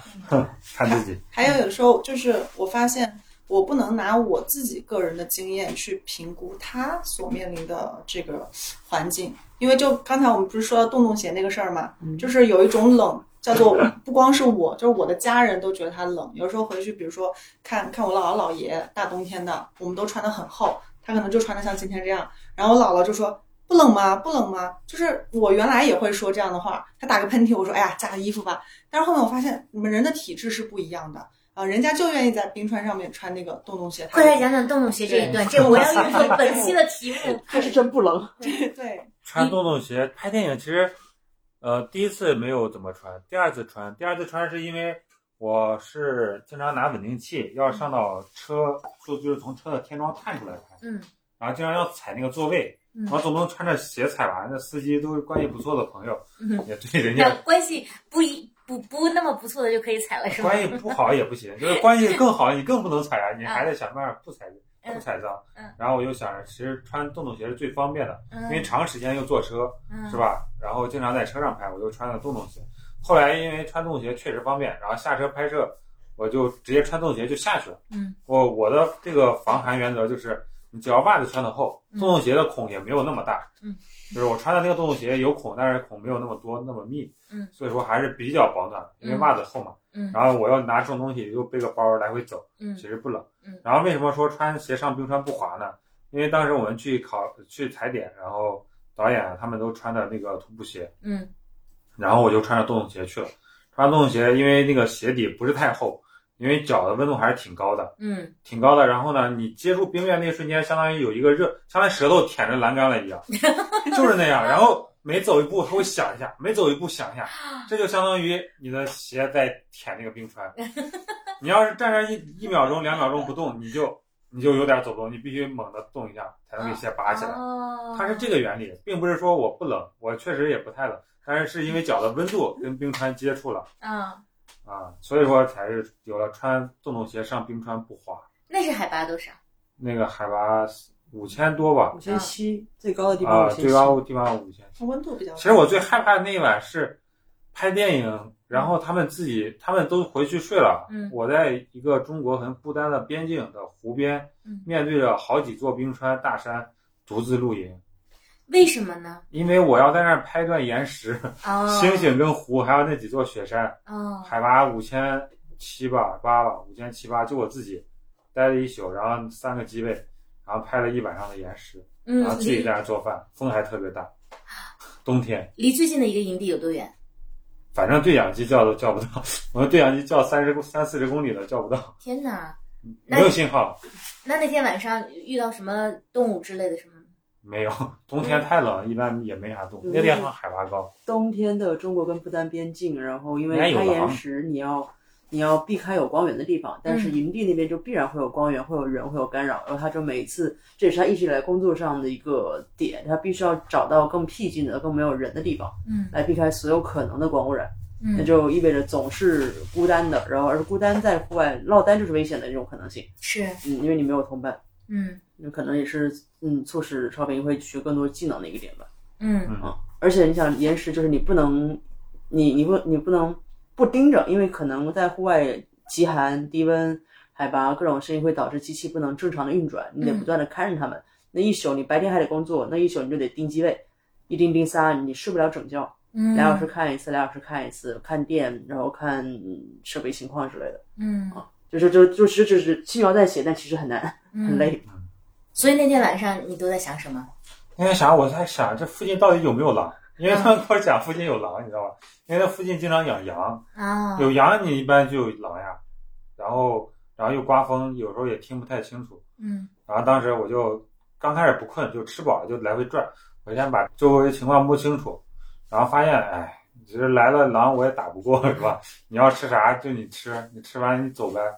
是吧？我这都是机器，我最多能拿个三脚架跟它打两下，嗯也就那样了。然后我就拍了一些照片儿，嗯就是我营地周围的，带着我帐篷的，先拍了几张，然后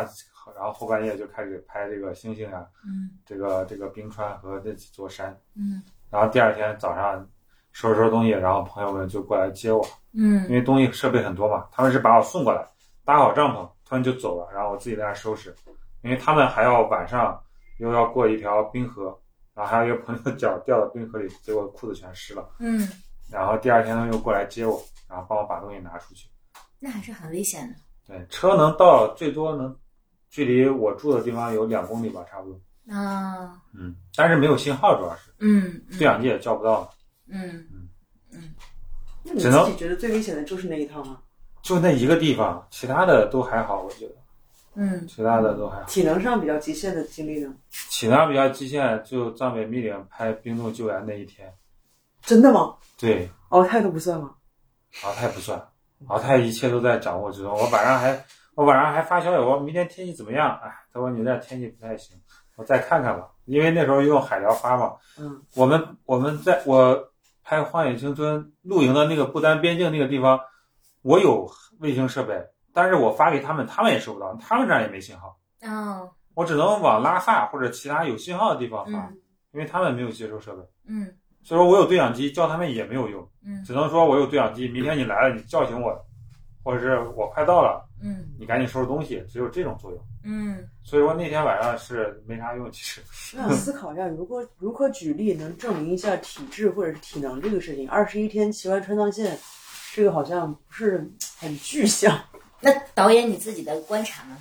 我就就是专门给我打过一个比方，就说海拔六千左右的地方，然后不给你任何的睡眠系统，然后能不能存活，能否独自存活？因为这那我个其实就是，呃，我们之前就就比如说签那种风险知悉书，就是你要面临的最最恐怖的情况就是户外，呃，极寒、高海拔、落单。呃，落单不只是你字面意义上人落单，你也是处于一个没有信号的地方，没有任何卫星设备的时候，你只能做到尽量延长自己的生命体征来等待救援。那嗯这个情况下你能坚持多久？嗯就类似于这种训练，应该也是他们平常户外专或那种安全训练营的时候会面临的一些人那这种内容吧。嗯然后呢，首先上冰川穿洞洞鞋已经是一个非常匪夷所思的事情了。然后在我们都嘶哈嘶哈在在准备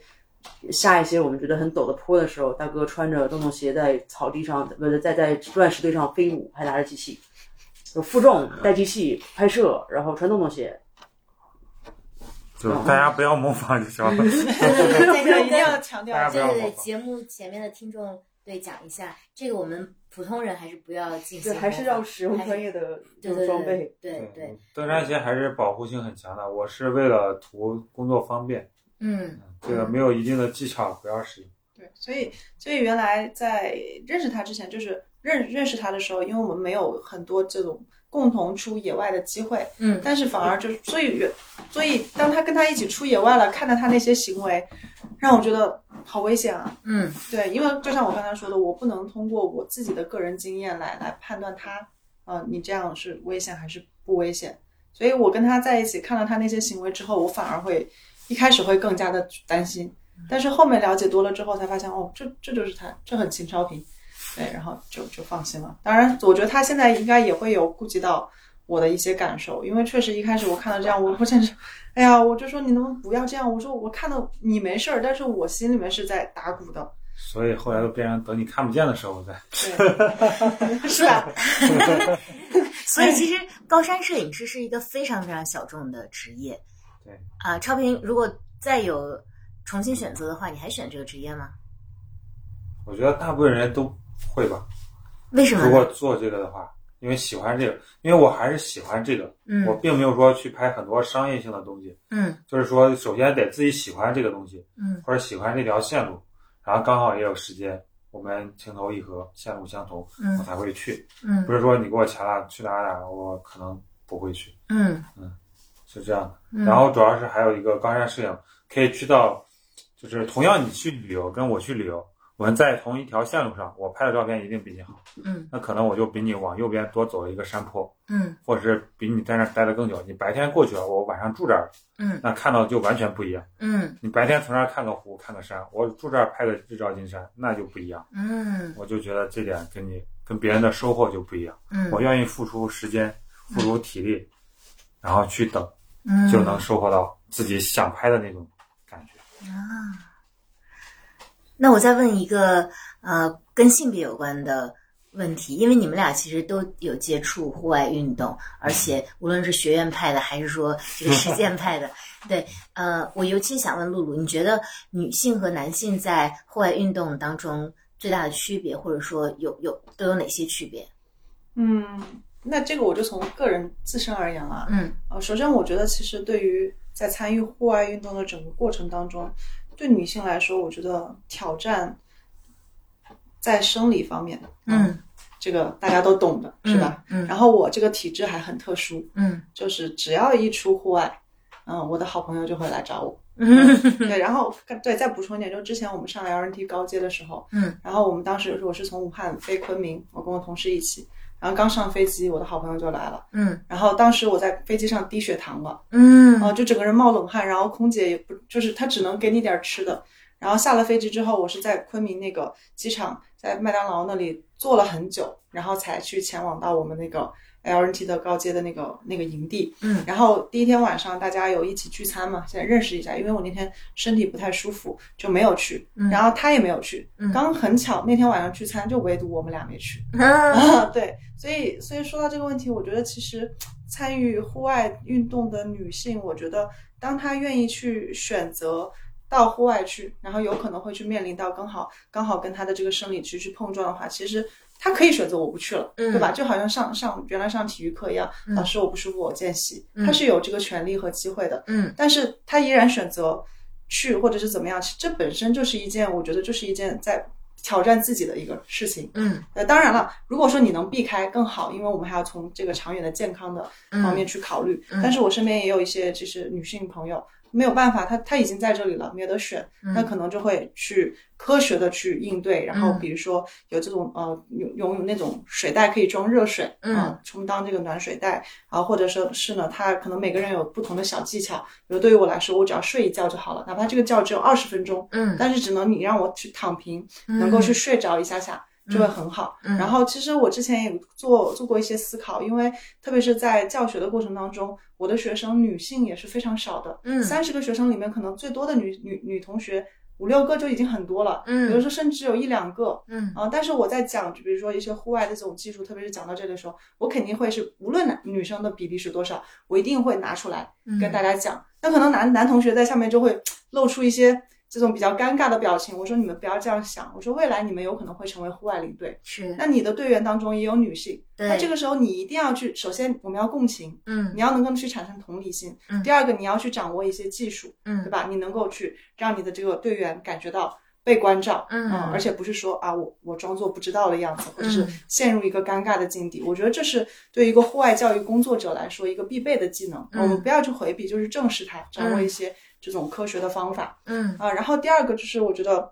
在心理上面，呃，这个呃挑战，我觉得呃，虽然说好像女孩子就是有些这种 stereotype，就是那个呃刻板印象，嗯然后好像女生胆小啊。嗯或怎么样，但是我并不这么认为。嗯我觉得女性有很多韧性，嗯啊就是可能我们的爆发力啊、没有男性强，但是往往特别是在这种长线徒步的过程当中，或者在一些这种需要你去咬咬牙坚持的这样的一个一个过程当中，嗯我觉得女性反而会更加的出色。嗯嗯，这是我就是据我观察到的一些这个现象。嗯对，所以我觉得其实呃，我们在户外这个很包容的这样一个呃语言环境下，我们不要把男性和女性就是搞得好像很对立。嗯呃，我觉得就是各有各有所长，对。嗯而且像我在学校里面教营地教育相关的方向，我跟我的同学说，我说女性，特别是这个女同学、女的女性的营地指导员，嗯在营地当中这样的一个角色非常的重要，嗯，因为她直面的是青少年，嗯啊，当这些小朋友营员在营地当中离开他们熟悉的环境，很想家的时候，有时候往往女性她自带了一种，好像自带了一种 buff、这种亲和力，，嗯哎，这能够让这个营员跟他愿意跟他去交流。是的，啊，这很多都是一些嗯不需要去刻意去营造的一些嗯东西，嗯对。而且你看，现在我们国内也有很多的这种女性的呃非常有名的一些这种 KOL，嗯啊，然后他们分享的东西就很娓娓道来，啊、嗯让你非常愿意去看啊。然后其实这也是这已经就关乎到女性领导力的嗯一个问题了，而且这还有对于比如说像女性的户外领队来说啊，并不是说女性户外领队好像就呃带唯唯诺诺或者是优柔寡断，嗯有的时候我觉得杀伐果断的女性，嗯，对于户外的这样一个行业，户外这这个领队来说，我觉得也是一个必备的技能，可以嗯我把它等同成个人魅力。嗯，哇，说的太好了谢，谢。嗯，也希望我们接下来能有越来越多的女性以更科学的方式走进户外。嗯，然后接下来我有一些比较实际的问题，当做这个对大神采访的，然后给给小白们的一些福利。呃，先问问你们，二零二三年你们都有什么计划？二零二三年我马上明天要去深圳学习，嗯嗯，半个月，嗯，然后回来三月份可能要自驾去趟拉萨，嗯处理一些工作上的，然后顺便路上拍一些东西。嗯然后三月份回来之后，到六七月、五六七八月吧，嗯，在西藏继续拍摄我的百湖计划。我嗯在西藏拍摄，想拍一百个湖，嗯，现在大概拍了有三十个吧。哦，这么多了。对，西藏一共有多少个湖？这个太多了，嗯就各是种就是有各种错，一错再错嘛。就是嗯大家可能知道出名的湖就已经有十几个，但是其实，在更多的还没有被旅游开发过的地方，嗯是有更多的大小不一的湖泊的。他们甚至有些是季节湖，就是某个季节会有，某个季节可能就嗯不会在。嗯但是那个就有很多在不能去的地方，嗯所以具体数量我目前给不出来一个很具体的数字。嗯，嗯，所以百湖计划都是西藏的湖。对，西藏因为湖太多了，大家都知道，越往西越阿里，一错再错。嗯这个错就是指湖的意思，嗯，就是一个湖又一个湖，嗯，然后加上又有又有一些是徒步嗯好几天才能到达的湖，再加上子君刚才说的季节湖，嗯其实一千个不止，几千个嗯都有。嗯所以说我拍的这些，既有开车很容易到的，也有需要徒步才能到的，嗯所以我想把这些湖最好的一些照片和视频拍出来。嗯所以说有些湖可能去一趟不行，还要再去一趟，嗯所以我计划至少两到三年才能完成这个事情。嗯嗯，它最终的呈现就是呃图片和呃影影像的。最直观的是图片和视频，嗯然后我想着是，如果就是也结合当地的一些就是资料，嗯然后或者一些传说故事，嗯然后把每个湖做一个简短的介绍，嗯嗯，想做一个这样的东西出来。啊，真好，这你二三年的计划对，这二三年只能 完成一半儿，我觉得就满意了。啊。嗯，露露呢？？呃嗯，我二三年计划很简单，但是要达成的话，其实是一件比较呃不简单的事情。嗯，因为我今年就是打算闭关，然后把博士论文给它怼出来。因为哦之前已完成了一部分，但是你懂得，就博士论文你中间就不能被打断。嗯，然后因为我平常寒暑假就会出来，因为寒暑假是我很好的一个机会来来到真正户外的这样一个嗯呃一个一个契机一个窗口嗯啊，所以之前哎走去吧，西藏去了，然后呃去去这个去年暑假内蒙古去了，嗯，然后我想着都痛定思痛啊，包括他也会监督我不要出门了，对嗯 ，cut 掉一一切的户外活动，今年就就把这个事情非常重要的来解决掉。哦，嗯哎呀，对真好，嗯，然后还有一个问题，因为你你们俩都是这方面的专家，户外运动有哪些你们个人觉得比较有用的 tips，或者说装备的推荐？因为刚刚讲到超频有一，你你有多少个多少件装备？我估计，我估计大小加起来两三两百多件肯定有吧，就是不天哪算拍摄的，因为嗯拍摄的器材就很多嘛，嗯光各种线呀、镜头乱七八糟，话筒就很多。嗯，光包的话，我家里包都有四十多个吧。哦天哪，快来讲讲，快来讲讲，我觉得你 你让你最有，测评，你这是对得起谁？你对对对对，因非常有为接触了发很言嗯多性背，包，然后家里从从装卡的银行卡的包，嗯然后腰包、腰带的包，嗯然后到背包、日用背包、通勤背包、嗯运动背包、徒步背包、重装徒步、轻装徒步、嗯旅行，嗯，然后全都有。那你觉得最好用的包讲一个？最好用的包就是那些多功能的，一个包你去哪都能用。嗯，有没有什么具体的品牌推荐？我可以说吗？可以可以可嗯以，此处没有任何商业植入 啊。这个我目前觉得就是二十升左右的，嗯然后轻的，嗯嗯，因为我还有一个身份是多特的品牌推广大使，嗯，然后多特这边的话，我推荐的就是，嗯、速特系列，嗯，二十升左右的包，嗯就是你就是日常也能用，通勤也能用，然后户外也能用，登个山冲顶也能用，嗯骑行也能用，嗯，所以说就是一个包又不贵，你就所有活儿都干了。他们二十多升的包有背负系统吗？有的，多特所有的背包都有二背十多都有，对它嗯十几升、八升的包都有都有背负系统，那会重吗？加了背负很轻的，因为多特这个速特系列，啊嗯速特系列所有的都是很轻量化的，啊所以说我就说这个速特系列就是万能型背包，你干什么都可以啊啊，因为它又轻，又不会太重的负担。啊嗯！说的我都想马上去看看，还买一还个还还对，还有什么？还有一个就是户外，如果出户外的话，有一个不可替代品嗯，就是这个指甲剪，啊因，为这个东西别看很小嗯，但是你没有任何一种工具可以代替它。嗯嗯，因为在户外有很多干燥的环境，你嗯可能手上会起皮啊，然后嗯指甲劈了，你去咬就很不现实。你拿剪刀剪，那剪刀更大更重，对吧？嗯所以我只能用这个东西。你还有一些绳子需要剪开的话，嗯，这个东西确实确实是一个很好的东西。天哪！我前天刚遇到这个场景，我是去酒店，但是我指甲女生嘛做的美甲，然后劈了，然后酒店前台居然没有这个东西，然后我也没有带。对，嗯所以说这个指甲剪是一个不可或缺的东西。嗯另外还有一个就是，呃，户外的话一定要注意防水，嗯因为中国的这个安全事故报告里面有一很大一部分都是因为失温导致死亡或者是发生意外的。嗯这个失温有很多就是因为你的装备或者衣服湿掉了，嗯不能及时提高自身的温度。嗯所以说我在户外的时候，包括带学生，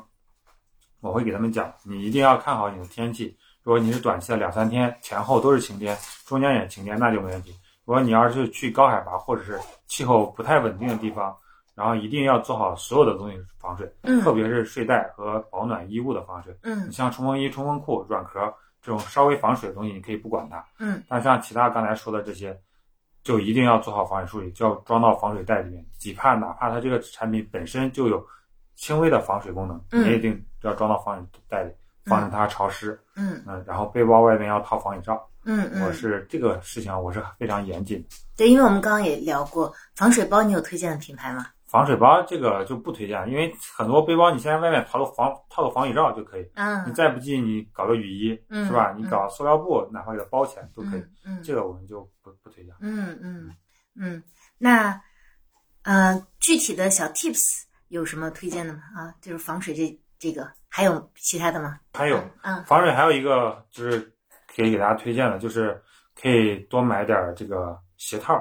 啊虽然说鞋套是一次性的，然后但是对于很多出入户外的人来讲，它又便宜，然后又方便，你在家里也能用。你出去了，你可以把衣服啊什么的两个鞋套或者一个鞋套直接包起来，然后装哦到一个普通的袋子里，就可以达到很好的防水效果。啊，你把衣服卷起来装，然后套两个鞋套，嗯就完全包裹起来。嗯然后湿衣服也可以这样处理。嗯，这是一个啊很有道理廉价、很快速，嗯然后对这种不太经常户外的人可以嗯这样做。嗯，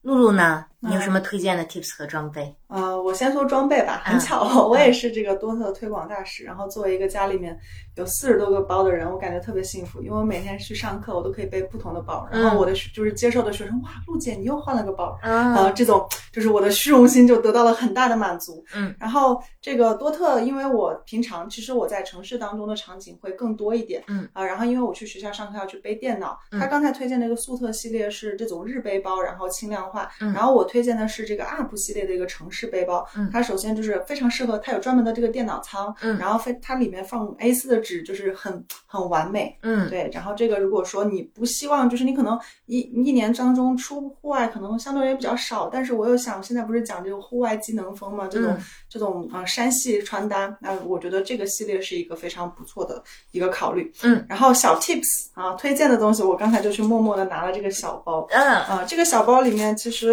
会经常装一些我常常用的，当然这是城市版的，会精致一点。嗯啊，你会看到有这个什么漱口水和这个东西，但这个在户外我一般就不会带了。嗯，然后我在这里要推荐的是，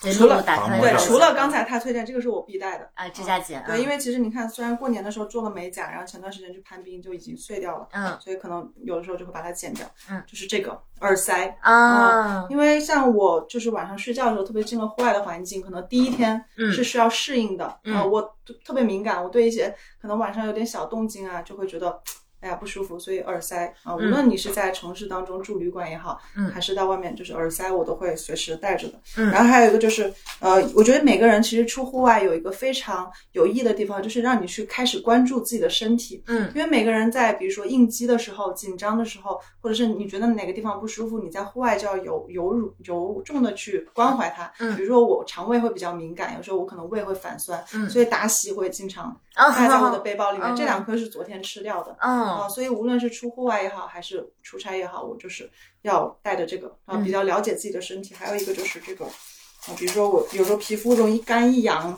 就会带一个这种像涂涂一涂，觉得啊好一点，因为之前我们打在服呃，除了在武汉做 LNT 高级，我们经常会去那个贵阳，嗯然后贵阳那边就是比较湿湿的、潮潮的，蚊虫比较多。嗯然后有时候晚上不注意，小虫爬进来了，把你咬了，哦然后那几天可能就一直在抠。嗯然后自那以后，我就会在这包包里面就再放一个这个东西。嗯对，然后还有一个这个就是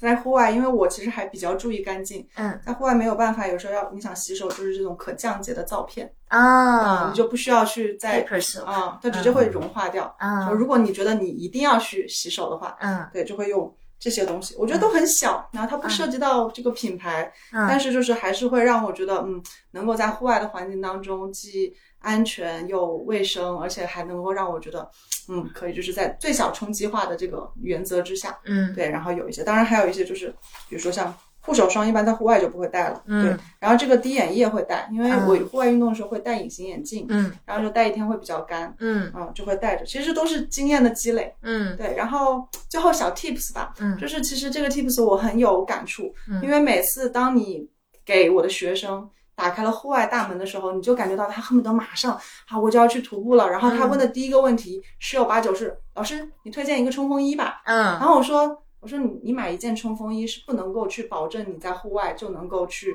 安全的去去进行的。我说我们不要一步跨的太大，对吧？你买一件硬壳，那可能是就是在一些很非常这种极限的环境当中、特殊环境当中，给你上半身去提供了一个防风防雨的这样一个功能。嗯但是我们为什么不能就是一步一步来？嗯呃，就是特别是像现在很多年轻人喜欢参加户外运动，那就是就是我们说一句话叫“差生文具多”嗯啊，不管怎么样，先来把一套装备买下来。但是实际上，你真的用得到吗？对吧？嗯你去的场景真的适合这一套装备吗？嗯所以我觉得，其实你真正玩户外，不在于一件两件那种最酷炫、最最昂贵的那那件衣服，嗯而是你要去正视这个事情。嗯就是你你先去享受一下户外给你带来的那种感觉，嗯也许不用走很远，也许就是你家旁边的公园，对吧？嗯也许就是旁边的绿道就可以了。嗯你不要一上来就哎，先先搞那么多装备，嗯但你是实际上你也许当了韭菜，对吧？嗯你也许你发现，哎呀，那个钱不应该的，我应该先先买一个什么什么什么。嗯所以我觉得对于户外来说，小 tips 就是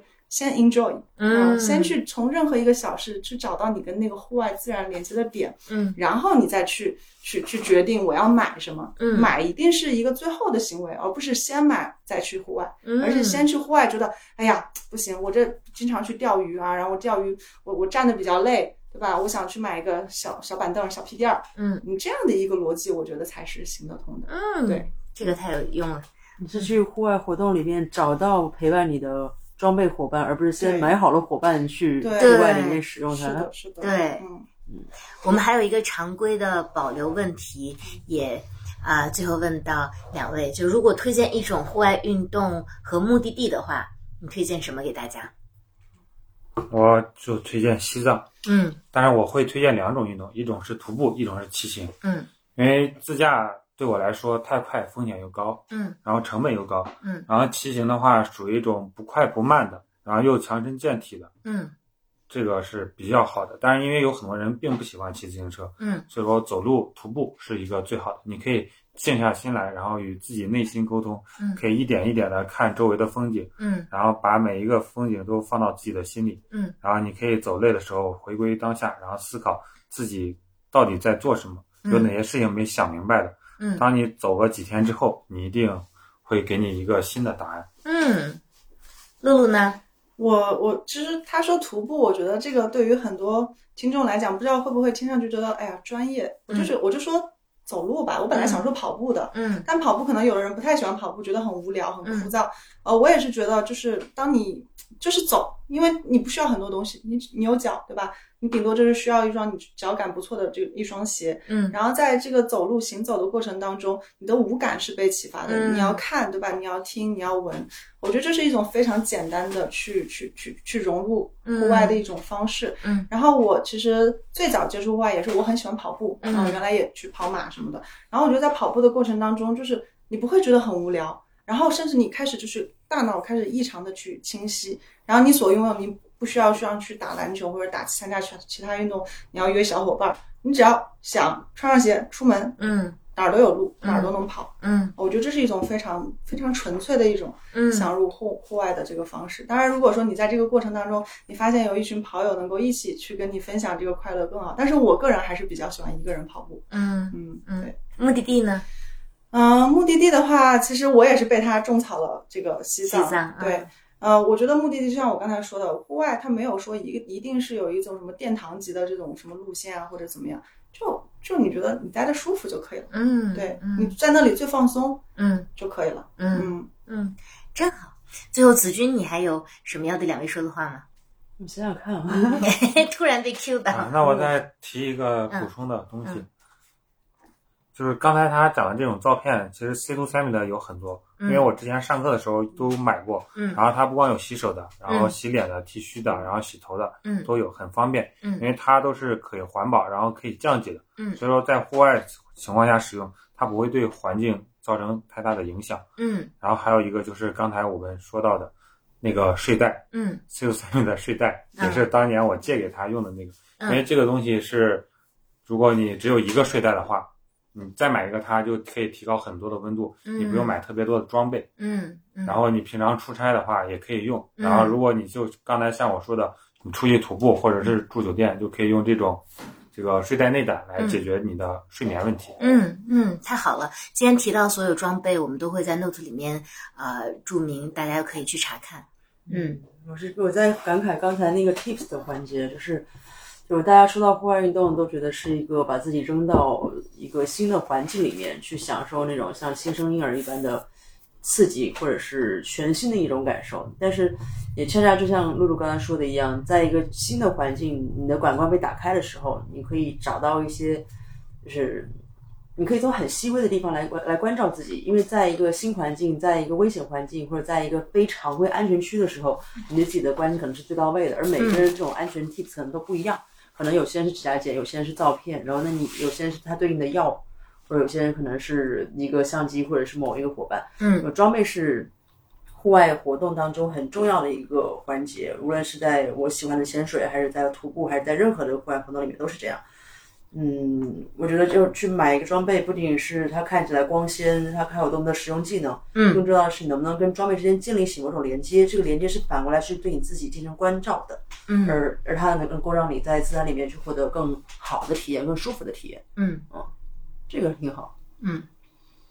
然后问啥问题啊？你有什么话要对他们讲？ 挺好，挺好， 挺好。就是 子君露出了姨母相。其实最早在我们筹备这期节目之前，因为子君突然说：“哎，我有一对朋友，我觉得他们的故事特别的精彩。”然后他就露出了姨母笑。 其实子君是比我们都小的妹妹，但是对，不知为何她总有一一种，就像她提到的对人的关照。所以，哎呀，这期录的太开心了。那我们这期就先到这里。然后啊、大家如果有关于对超平和露露的问题，可以在留言区问我们。呃，然后我们也希望他们，嗯、过段时间再来重新做客 Holy Duck。好，那谢谢超平，谢谢露露，谢谢谢大家，拜拜。这是两个宝藏人士，所以我也希望大家的关注能够关注他们两个，能够多做一些内容，然后，呃，比如说像露露姐，她有非常系统的自然户外教育这一块的经验，然后像超平，还有大量关于装备的、关于户外实践的一些经验，所以希望大家能够敦促他们赶紧多输出内容，然后可以让大让更多人来享受户外的乐趣。呃，如果呃大家要问要找到你们的话，在哪里可以找到？一般小红书会更新，我在在上面会非常具体的去推荐一些我个人用的比较好的户外单品。嗯，超平呢？找到媳妇儿就找到 你。对对对。嗯，好的，那谢谢大家，拜拜。